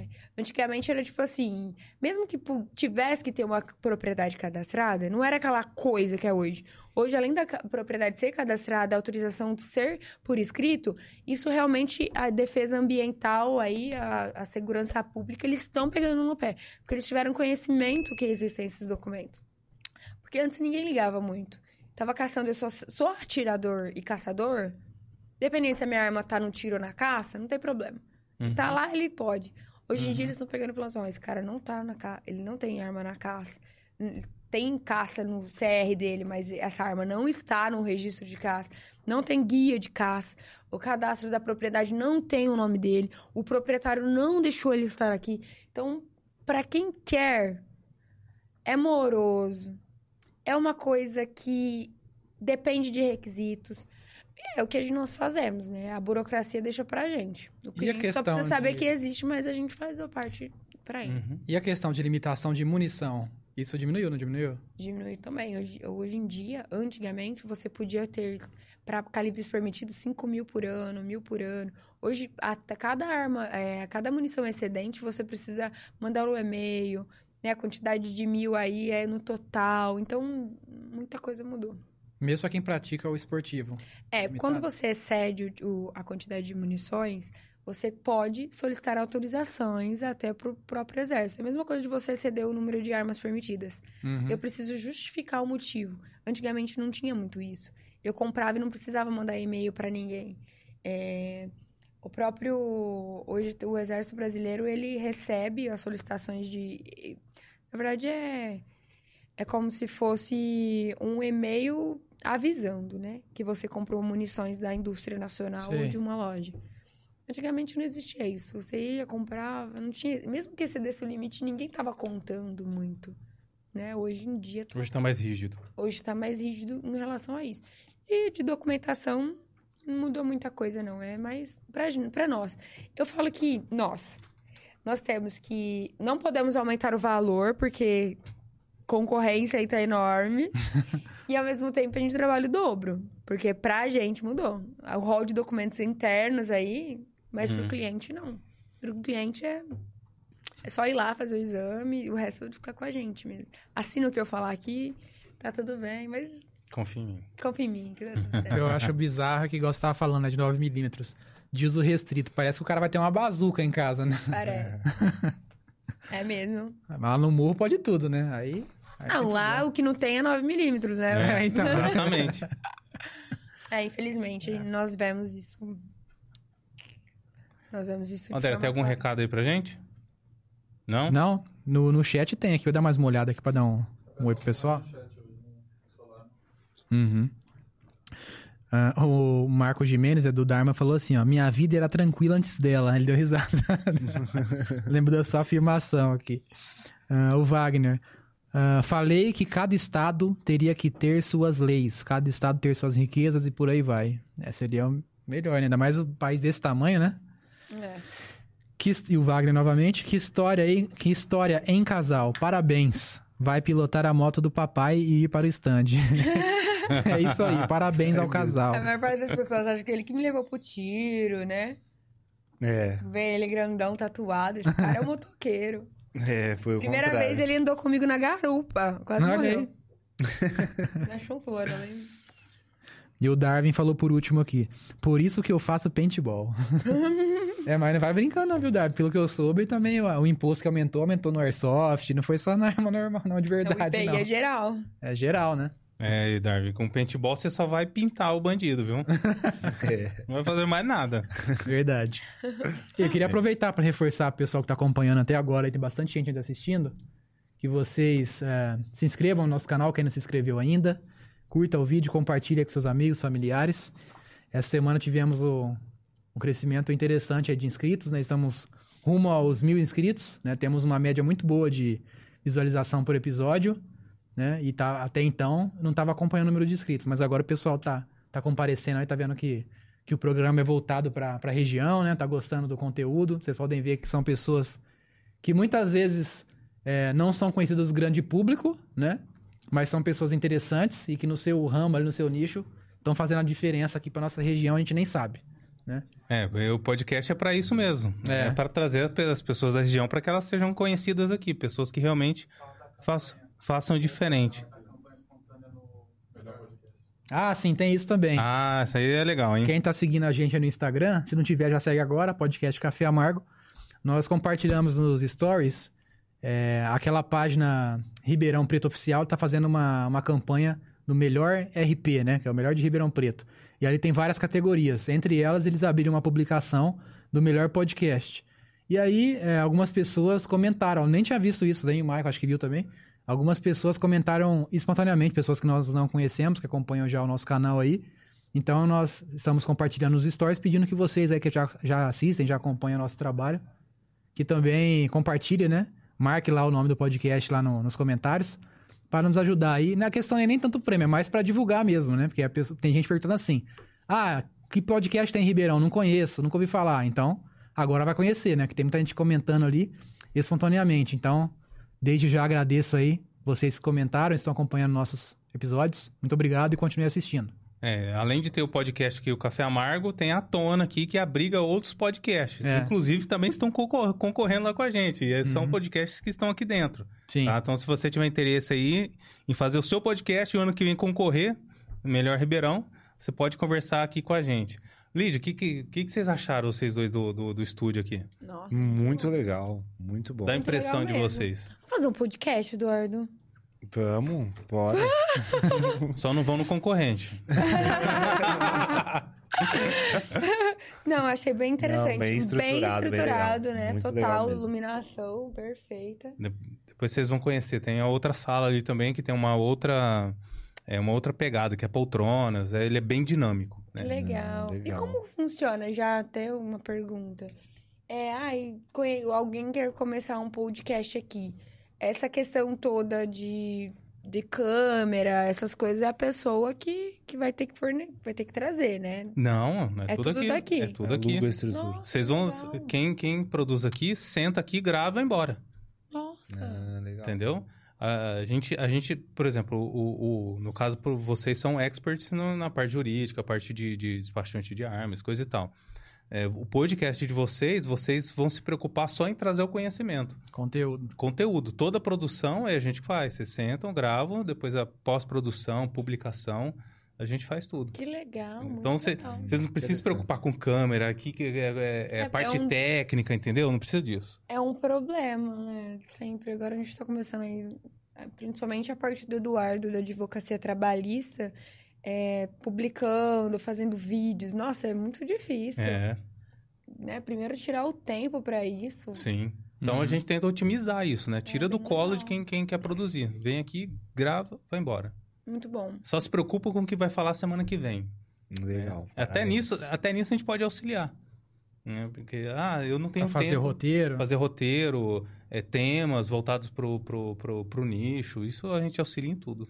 Muito legal É mesmo. muito legal mesmo. Isso aí. Ah, e lembrando também, tem, tem um espaço tá, publicitário aqui que a gente está abrindo aqui no nosso podcast. Se tiver alguém interessado em, em fazer uma publicidade aqui no nosso podcast, acesse o nosso... Na, na nossa bio, o link que tem lá, tá? Que vocês podem olhar lá, tem o Media Kit lá dos formatos que vocês podem estar utilizando aqui no nosso podcast. Cara, olha, faz tempo que eu tô para falar, não posso deixar de falar isso agora. Nós fizemos um podcast aqui com o pessoal da Lund, Lund Ce- Cervejaria, né? Que é Ribeirão e Sertãozinho. E a gente chegou a comentar sobre. é, eles comentaram a respeito da, da Heineken aqui no nosso podcast.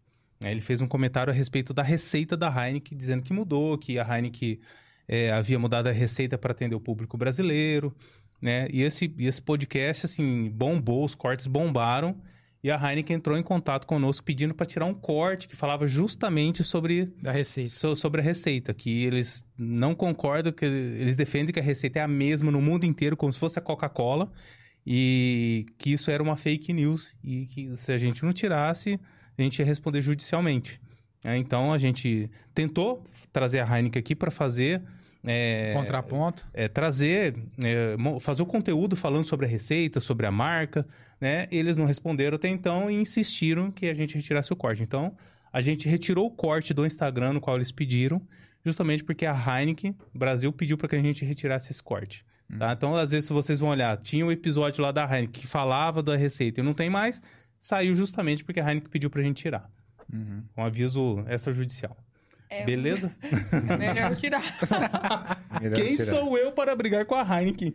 Inclusive, ele- ela poderia mandar uns fardinhos pra gente, né? Já que você tirou. Não, testa aí, vê o sabor pra sei se é, É. o mesmo ou não. E, vale Deixa eu ressal- e- e vale ressaltar o seguinte, nesse corte o rapaz estava elogiando eles. Falou assim que eles abriram o mercado, né, acostumando o paladar do brasileiro para uma cerveja um pouco mais encorpada, com uma receita de cerveja mesmo, e não as mais tradicionais, né? E isso acostumou o brasileiro, então ele passou a consumir também as artesanais, por já estar se acostumando à Heineken, que foi essa que chegou primeiro, entendeu? Então ele estava elogiando eles. eles Começou gostaram. elogiando, depois falou que... mudou. É. É, mas enfim. É pra, pra uma empresa, talvez não tenha sido aceito, né? Tão, É. assim, tipo, nossa, mudou. Apesar de que, na minha opinião, realmente mudou. Só de raiva, no final de semana, eu tomei Heineken. Só de raiva, eu falei, agora... vou tomar um Heineken. É, eu vou tomar uma Heineken porque eu quero saber se realmente mudou. Porque realmente ela era, ela tinha, ela era um pouco mais amarga relacionada às outras cervejas. E realmente ela tá suave, gente. Então, Verdade. então assim, para o meu paladar, viu, Heineken? Eu tô falando de mim, meu paladar, é- alguma coisa mudou. Aí É, também. Não processa, gente. É, Ai. aproveitando É, pelo amor de Deus, senão eu vou me tornar cliente deles aqui. Eu não quero me tornar cliente agora por esse motivo. E eles comentaram no episódio também sobre a Colo- é, Colorado. O pessoal tava reclamando porque a Ambev comprou, né? Tem um amigo meu que jura que também Colorado mudou a receita também Mudou, da, é. da, da Apia, Ápia, que chama, né? da Ápia. Da Apia. Mas Esse povo cachaceiro é muito degustador. É, então. Sabe exatamente qual foi o elemento da cerveja que mudou, né? Aham. E o- Tem que beber muito pra saber também, né? Pois Imagina, é. peraí. Não tá igual. Não tá igual. Pessoal, muito obrigado por ter acompanhado a gente até aqui. Não vou finalizar agora porque a Lígia vai se despedir da galera que tá acompanhando. A Lígia e o Eduardo. é aqui, né? É. Aqui. Pessoal, boa noite. Muito obrigada por estarem aqui até agora, né? De mais de 10 horas da noite. Espero que vocês tenham gostado do podcast e que o nosso conteúdo hoje tenha agradado vocês e, de alguma forma, os orientado, influenciado para, quem sabe, iniciar um processo de aquisição de armas e algum tipo de processo aí que a gente consiga auxiliar vocês. É isso aí, obrigado pela oportunidade. E todo mundo aí que quiser conhecer um pouco mais sobre armas, né? Instagram da Ligia, Instagram do despachante. É, acho que é válido, mesmo para quem nunca teve interesse, tentar dar uma pesquisada para saber melhor como é que funciona, para quebrar alguns estereótipos aí, alguns preconceitos que tem a respeito. É sempre legal. É, eu mesmo, como falei, era uma pessoa que não tinha interesse nenhum. Depois que eu comecei a me interessar, descobri um novo gosto aí na vida, né? Então, Né? é, obrigado aí por a oportunidade da gente poder mostrar um pouco o trabalho, falar um pouco sobre o que a gente faz. Muito legal aqui o podcast, o trabalho de vocês. Parabéns. Obrigado. Valeu. Show de bola. E as casas, as portas estão abertas aqui pra vocês. Sempre que precisarem trazer Olha alguma lá, coisa, hein? novidade, Olha lá falar isso pra lá, gente, né? tá A gente leva ao pé da "Oi". letra. procure o Gil, que a gente, a gente vai, a gente vai trazer o conteúdo de vocês. Muito Assim, obrigada. vamos Gostei bastante daqui. É isso aí. Vou finalizar com os dois comentários. Finaliza. Mas, Eric Carmo, bacana a camiseta Pro Life, Pro Gun e Pro Ah, minha God. camisa. É, eu tava camisa. olhando a camiseta e ia falar Legal isso. né? mesmo. E o Wagner, que participou bastante aí hoje com a gente. Valeu, Wagner. Um abraço. Ele falou assim: rapaz, logo mais vão restringir até os enxilings. É isso Um aí, abraço, pessoal. Então a gente. gente finaliza com esse comentário e até a próxima terça-feira. Valeu, pessoal. Boa Valeu. noite.